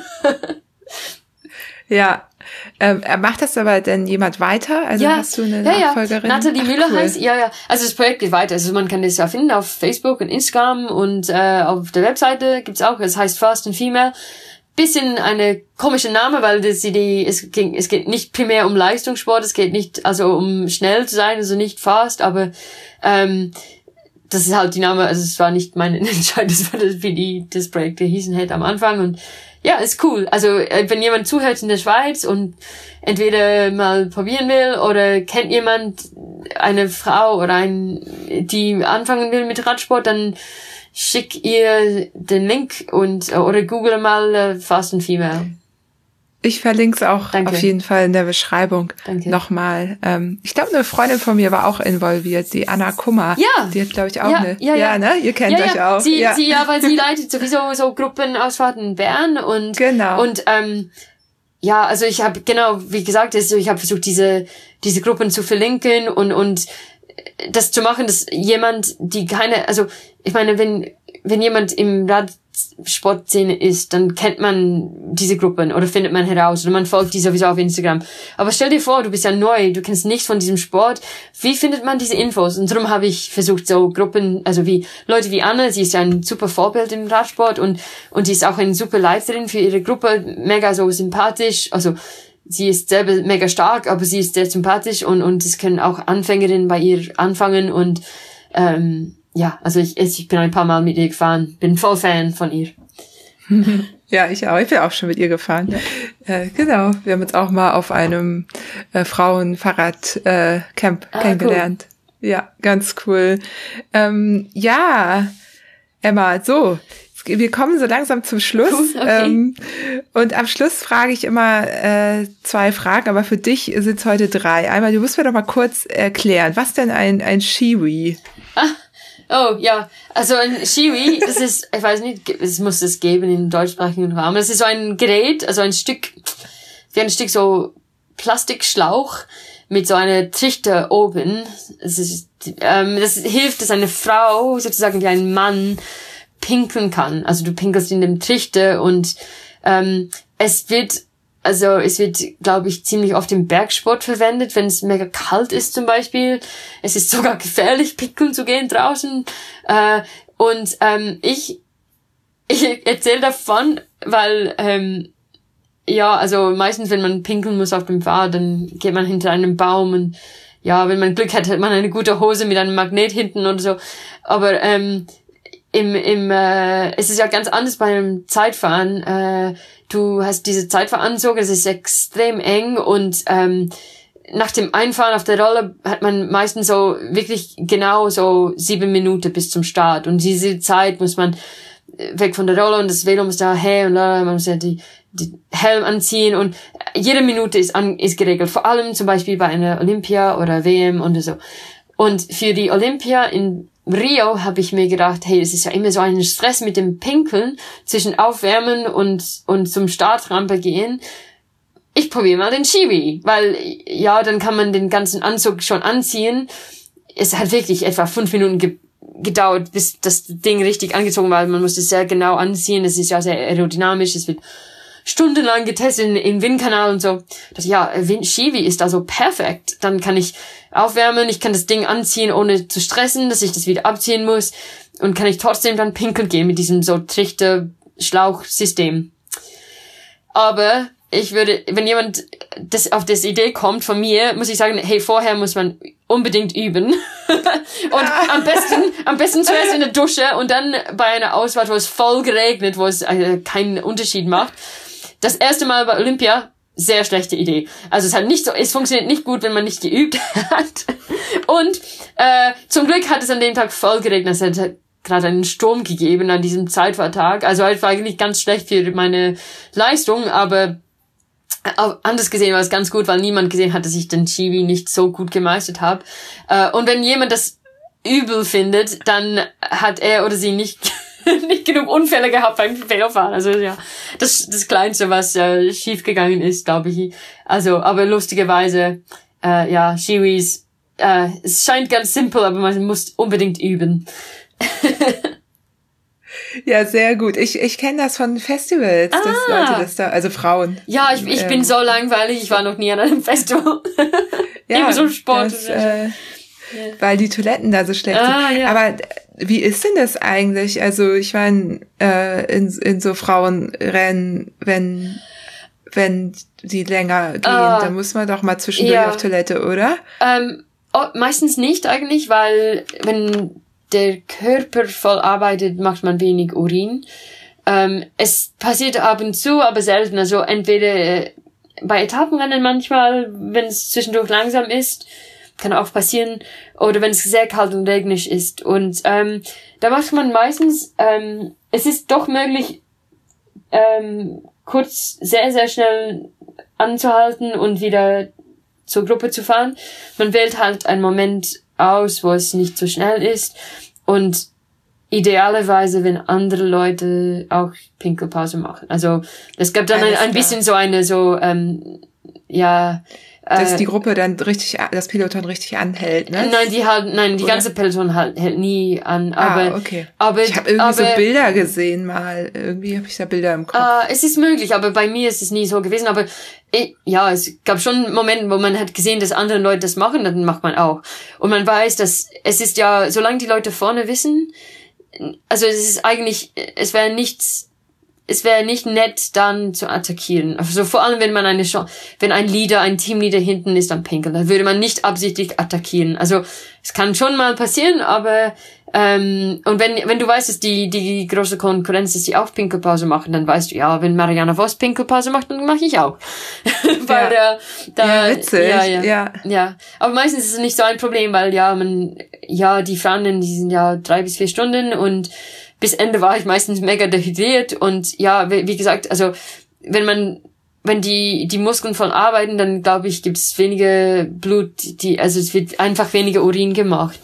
Ähm, ja. Gab es da noch mehr so ungeschriebene Gesetze, wie also wie man man attackiert nicht, wenn die Gegnerin gerade pinkelt so? Also ja, es gibt ja ein paar, ne? Ja, aber da glaube ich, müssen wir einen ganz Podcast machen. Es geht lange, es geht ja ganz viel. Da machen ja, wie cool. Da machen wir mal eine Episode ja. zu den äh, ungeschriebenen ja. Gesetzen im nicht nur in Rennen, sondern auch im Training, Training, so Half-Wheeling und so, das ist ja wichtig. Das sind die ah. bessere Regeln wie Velominati Rules, sondern einfach ähm, wie man nett zueinander ist. Also Rennen gehen genau, nicht. Genau, weil darum geht's ja. Ne? Ja, im Rennen nicht. Also um, im Rennen ist man wirklich nicht nett, aber es geht darum, halt ehrlich zu sein gegen die Konkurrenz, also die Ehrlichkeit so. Aber es Fairness. Fairness, ja. ja. Aber es wird nicht immer, leider nicht immer so so gut betrieben, ja. aber ja. ja. ja. Also ja, ja, cool. Haben wir ja schon gleich ein nächstes Date. So, ja. jetzt kommen aber meine wirklichen Fragen, die ich immer am Schluss stelle. Und zwar das eine ist, und ähm, da kannst du gerne auch äh, was eigenes vorstellen, welches Buch dich äh, inspiriert oder welches du vielleicht empfehlen kannst. Und uh. Ich weiß aber, dass du auch selber an einem arbeitest. Ja, aber ich bin, das kannst du ja, es ist noch nicht, ähm, ja, sogar mein Titel ist ja jetzt weg, weil ich habe herausgefunden, dass jemand anders diesen Namen ge geklaut hat. Aber ich weiß, ähm, als ich es gegoogelt habe, habe ja, ich es gesehen. Ja, ähm, ja. aber ähm, ja, also ich, ich bin an einem Buch, am, an einem Rezeptbuch eigentlich am Arbeiten, aber das ist lange, lange nicht fertig. Ähm, aber ähm, hm, allgemein, also mein, das, also ich glaube, das Buch, das ich, also es gibt zwei Bücher. Also ähm, eins, das ist das, äh, fand ich sehr inspirierend allgemein im Sport, aber es geht um Laufsport. Das heißt ähm, Born to Run und das, äh, das geht, also ich glaube, es ist von Chris Mc Dugo geschrieben. Ja, also Born to Run ist es sehr, sehr bekannt im Laufsport und es hat mich voll inspiriert mit den Geschichten vom Ultralauf. Und es geht ein bisschen um Barf Barfußlaufen, aber ja, da ja, Theorie, ja, also ich laufe nicht barfuß, aber ähm, die Geschichte über Ultralauf und, und wie es ist. Und es ist eine Sportart, die ist jetzt wird, ja, die allerbeste sind Profis, aber es ist meistens sehr Amateur. Und und die, die Geschichte davon und dass man einfach das für die Liebe dafür macht, das hat mich voll inspiriert. Also da kann ich, das kann ich voll empfehlen. Ähm, es ist auch ein bisschen das, das ähm, Spirit vom, vom Bikepacking, finde ich. Und, und äh, so, ja, Ultra, Ultra Cycling und so. Und dann das andere im ähm, äh, Radsport spezifisch heißt The Rider. Äh, da müsste ich die der Autor googeln, ich habe die Namen vergessen, aber es ist eigentlich von einem Holländer geschrieben. Und es ist ein, ein, ein Roman, ähm, also es ist eigentlich äh, fiktiv, aber es ist alles in einem Velorennen, es findet alles in einem Velorennen statt. Also das ganze Buch über ein Rennen und es ist voll cool. Also das habe ich gelesen ganz an, am Anfang, ähm, also ganz, als ich ähm, im Radsport angefangen habe. Und es hat mir ein bisschen erklärt, wie es ist in einem Velorennen. Und es ist voll cool. Ich habe es meinem Vater geschenkt und einige Freunden, weil das erklärt ein bisschen, ja, wie es ist in einem Straßenrennen. Also nicht Velofahren allgemein, aber ähm, in einem Straßenrennen. Und es ist voll spannend. Also The Rider, ähm, ja, ist wirklich cool. Äh, ich schicke dir dann nachher die, cool. der Autor. Ja. ja, super. Genau, das packe ich dann auch äh, in die Beschreibung mit rein. Und ja, ja, danke. Born to Run hat mir auch schon jemand privat empfohlen. Ja, ich bekomme ja auch gut. Privatnachrichten gut, ja. manchmal. Ähm, erinnert mich jetzt auch daran, dass ich das auch nochmal lesen wollte. Habe ich viel Gutes gehört. Ja, super. Und dann die zweite Frage am Ende ist, wer inspiriert dich? Huh, ganz viele Leute. ähm, huh, ähm, oh, es hat, ich habe ich hab so viele Vorbilder.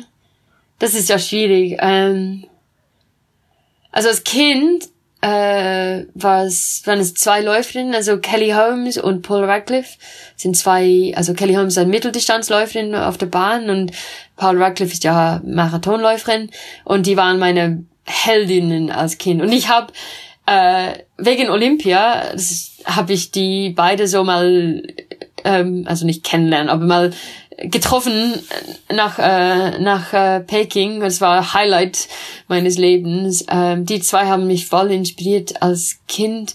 Und jetzt ähm, ähm, uff, also ich glaube im Radsport ähm, die ähm, oh da gibt es drei gleich so je.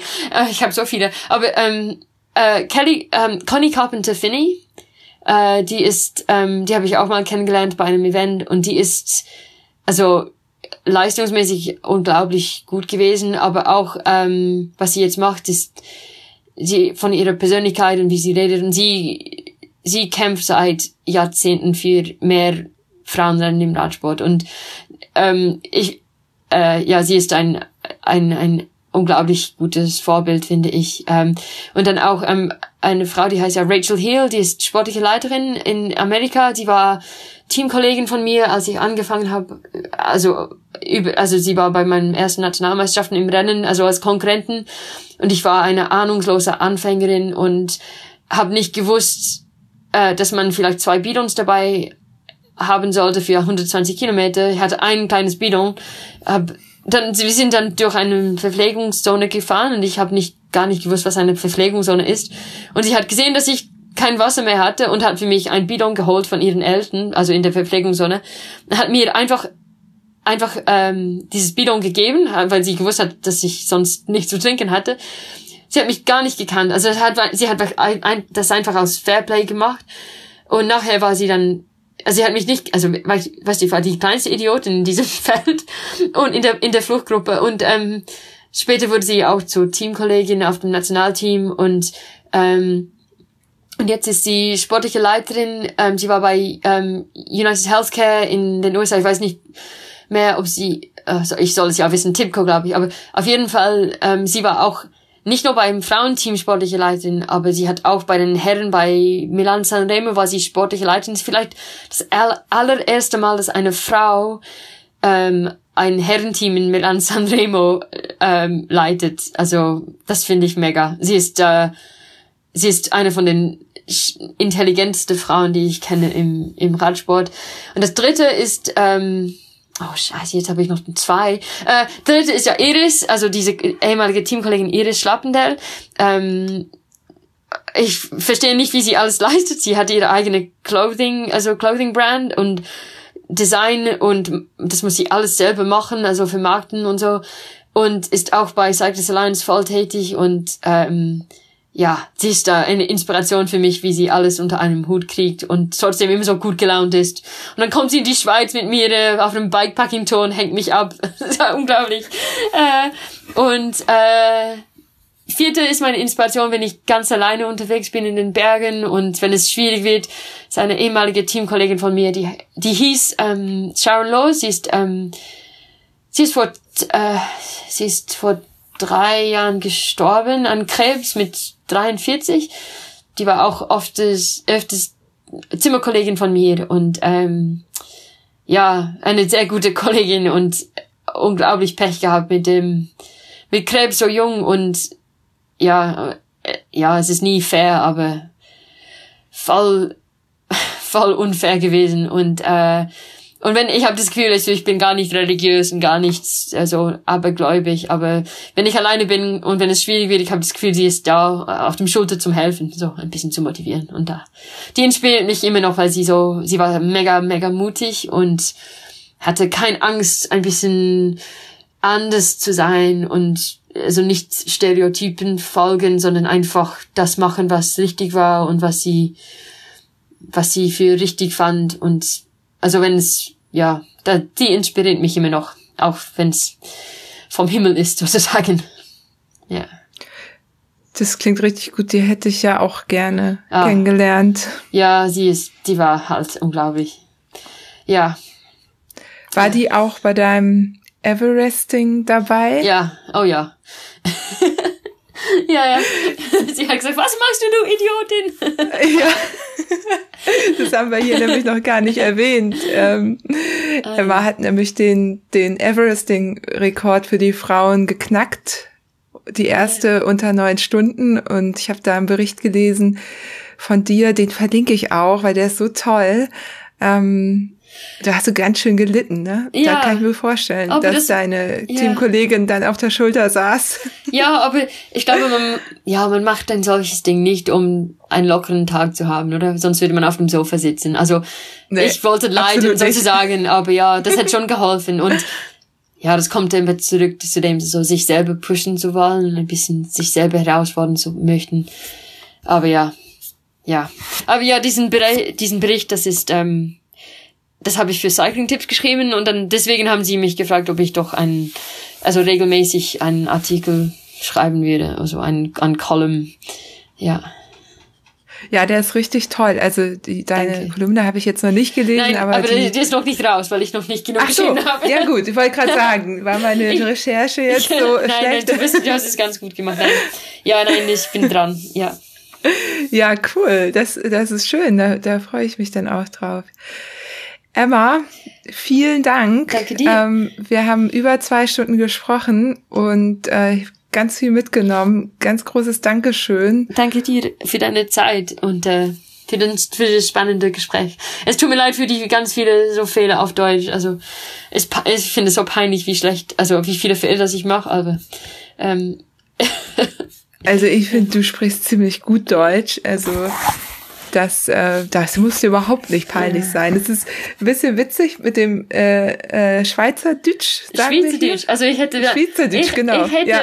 echtes Schweizerdeutsch sollen reden. Das wäre dann ja, vielleicht dann besser. verstehe ich kein Wort Ja, eben. Und dann hätte ich meine so Grammatikfehler können so ein bisschen verstecken, wenn ich könnte Schweizerdeutsch reden, weil das ist ja eben auf Schweizerdeutsch muss man nicht so so viel Grammatik verwenden.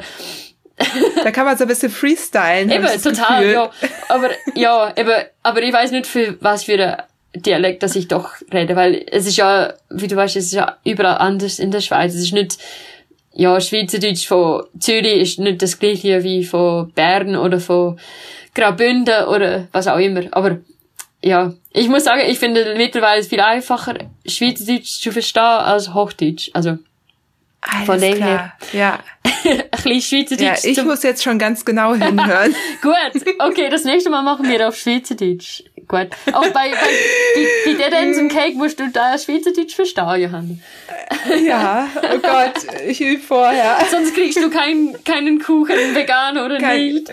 Kein Kuchen oder wie heißt es dann? Kuchen. Kuchen. Kuchen. Du würdest ah, kein okay, Kuchen. Ja, die wichtigen, Kuchen. die wichtigen Begriffe, Ja, die lerne ich Kuchen, natürlich ja. vorher. Kaffee und Kuchen, ja. Ah ja, Ja. perfekt. Hm? Gut. Ja. Ich sag's wahrscheinlich schluck. auch total falsch. Ja. Nein. Ja, noch ein paar andere Connections in die Schweiz. Ich werde mir so ein kleines äh, Wörterbuch Ja. anlegen. Hey, aber es gibt, es gibt auch ein Schweizer Mundartwörterbuch, aber es, hat nicht, es ist nicht, Ja. äh, es ist wie gesagt anders in jedem äh, Kanton. Vielleicht Ich gibt's brauche nur Essen und vielleicht irgendwie übernachten oder Ja. so. Mehr, mehr brauche ich ja, ja. nicht. Ich gebe dir eine Lektion am Anfang. Du bist, ja, es ist nicht nur den Akzent und auch der, man redet ganz anders auf Schweizerdeutsch. Also man redet viel, Ist es melodischer? Ja. Irgendwie so? Ist halt weniger Also- direkt auch. Also man geht nicht in die Bäckerei und sagt, also äh, in Deutschland, glaube ich, geht man zur Bäckerei und man sagt, ein Brötchen, und dann kriegt man ein Brötchen. Aber in Och, der Schweiz. so sind wir ja, jetzt auch nicht. Okay, aber ja, okay. Aber in der Schweiz kann man sagen so ein bitte. Grüezi, Grüezi. Und also, hm, ich hätte gern vielleicht zwei Brötchen, bitte. Und dann kriegt man vielleicht zwei Brötchen. Aber zum Beispiel Ja. auf dem, auf dem Bus, du, du, man muss ja halt grüßen, bevor man ein Ticket kauft, sonst kriegt man kein Ticket auf den Bus. Hm. Ja, gut zu wissen. Ja. Das ist so wie im Englischen, wo man lieber immer noch mal einmal mehr How are you fragt am Anfang der E-Mail, um ja nicht irgendjemanden zu offenden. Ja, aber das ist Ähm, ja da, bei E-Mails ist es nur Zeitverschwendung, finde ich. Also. Ja, aber ich habe dazugelernt. Ah, ich okay. bin da immer jetzt extra vorsichtig. Oh, okay. Das kenne ich nicht. Ich bin wahrscheinlich ein bisschen da rostig. Also mein Englisch ist nicht mehr so gut wie vorher, muss ich sagen. Jetzt kann ich keine Sprache Stimmt. richtig. Ja. Nach 15 Jahren, ne? Ja. Bist du 15 Jahre? Ja. Ja. Ja, Emma. Gut. Du, eine Sache habe ich vergessen. Ähm, hast du, ich erstelle ja auf dem äh, Komoot-Profil der wundersamen Fahrradwelt Ah. immer eine kleine Collection für meine Mhm. Gäste. Und Mm. hättest du da was, was ich da irgendwie sehe, deine zwei, drei Lieblingstouren oder was, irgendwas, was du gerne empfehlen würdest? Also von, Ähm, von meine Ton oder von, ich verstehe nicht ganz. Also zusammen. Ähm, genau, irgendwie eine Empfehlung, dass wer mal bei dir in der Ecke ist, vielleicht eine Ah. schöne Tour fahren kann oder Ja. so. Ich mache ja so eine kleine Collection ja, also ich, für, für jeden Gast. äh, also ich habe ein Collection gemacht im Herbst letztes Jahr. Und sonst, ähm, die meisten Touren auf Komoot von mir sind hier in meiner Ecke, weil, ähm, ja, weil ich erst, ja, weil ich meistens hier fahre, natürlich. ja, also du, äh, ich wisch, Dann gucke ich mir die Ja. mal an, die du da hast. ja, ja dann ja, können wir da mal Ja, reingucken. ja. Dann äh, freuen sich äh, alle. ja, ich habe eine Mischung von von, von. Läufen und, und Velofahren, also, ist eine lustige Ah. Mischung. Ja, ja, das ist doch cool, weil ich weiß, dass viele auch so im Ultralaufbereich unterwegs sind. Ja, Das sind ja, also ich meine, das ist ja, du bist ja nicht die Erste, die auch vom Laufen zum Nein. Radfahren gekommen ist aufgrund Ja. von Verletzungen. und, und zurück, ich kenne auch Velofahrer, die jetzt äh, auch im Trailrunning aktiv Ja, sind. genau. Das, genau, ja. Das gibt's auch. Ja. Cool. Ja, schön. Gut, Danke wir dir. haben's. Ja. Eva, Danke, Johanne. ich äh, verabschiede mich, bedanke mich, wünsche dir, ich drücke die Daumen für die Prüfung, Danke. also für die, für das Bestehen. Danke. Und ähm, wir sehen uns bald. Da Ja. freue ich mich bald. Ja, ich naja, im Sommer. Ich hoffe, das klappt. Ja, Ja, ja, ich auch. Oh je, wir wissen ja nicht, aber ich hoffe, ja. ja, Cool, ich, Ach, schön. ich freue mich, dich so, so in, in, in der Echtheit kennenzulernen. ja. Ja, oh, hoffentlich klappt das. Ja. Das wäre wär so schön. Toll. Cool. Danke, Johanna. Ja. Bis dann. Tschüss. Ciao, ciao. ja, da konnten wir uns gar nicht so richtig voneinander trennen. Aber äh, die Hoffnung äh, für ein Wiedersehen ist ja da ähm, beim Dead Ends and Cake. Juhu, ganz viel Kuchen. Ja, ähm, Spaß beiseite. Ihr könnt euch vorstellen, dass dieses Gespräch auch für mich sehr spannend war, dass ich da ganz viel für mich mitgenommen habe, auch in meiner Arbeit. Ich hoffe, es war nicht zu, hm, wie soll man sagen, negativ würde ich es jetzt nicht nennen. Es ist aber, finde ich, wichtig, die Problematik eben auch anzusprechen. Und Emma Pulli ist halt in der Situation, dass sie mit dem Straßensport durch ist und da eben jetzt auch frei reden kann. Das hat sie damals auch schon gemacht. Da war sie dann aber auch ziemlich na, ich würde sagen, verrufen für. Man hat sie so als outspoken bezeichnet. Das steht auch in einigen Artikeln. Das ähm, würde ich jetzt ähm, als Kompliment ansehen. Das ist aber immer, ne, so wie im Deutschen meinungsstark. Das kann man so oder so sehen. Ich werde ja auch manchmal als äh, so eine äh, Person bezeichnet und ähm, kann euch sagen, ja, wir können da halt auch nicht anders. Ne? Also ich tick da ähnlich wie Emma und wir sagen einfach unsere Meinung und wenn wir was sehen, ja, dann sagen wir es halt, aber das ist auch nicht unbedingt immer äh, wirklich gut für uns als Person, ähm, dadurch, dass man dann natürlich auch entsprechende Reaktionen bekommt, die nicht immer nur gut sind. Ja, ähm, trotz allem, was soll man sagen? Gerade hat mir noch jemand per Instagram einen Screenshot zugesendet. Ich habe das jetzt nicht näher recherchiert, dass der BDR sich auch mal wieder hier in Deutschland was geleistet hat. Es sollte irgendwie ein Kriterium geben, aber natürlich nur für die Männer und ich weiß nicht, für die Junioren oder so, die werden dann immer noch mitgedacht, aber die Frauen, äh, obwohl es von einem Veranstalter angeboten wurde, dass die das ausrichten würden, wenn, also ein Verein, wenn, wenn es auch Frauen äh, geben, also auch ein Frauenrennen geben würde. Ähm, und da hat der BDR das irgendwie abgelehnt. Also ist jetzt ein bisschen so, dass ich das nicht näher recherchiert habe, aber es wundert mich halt nicht.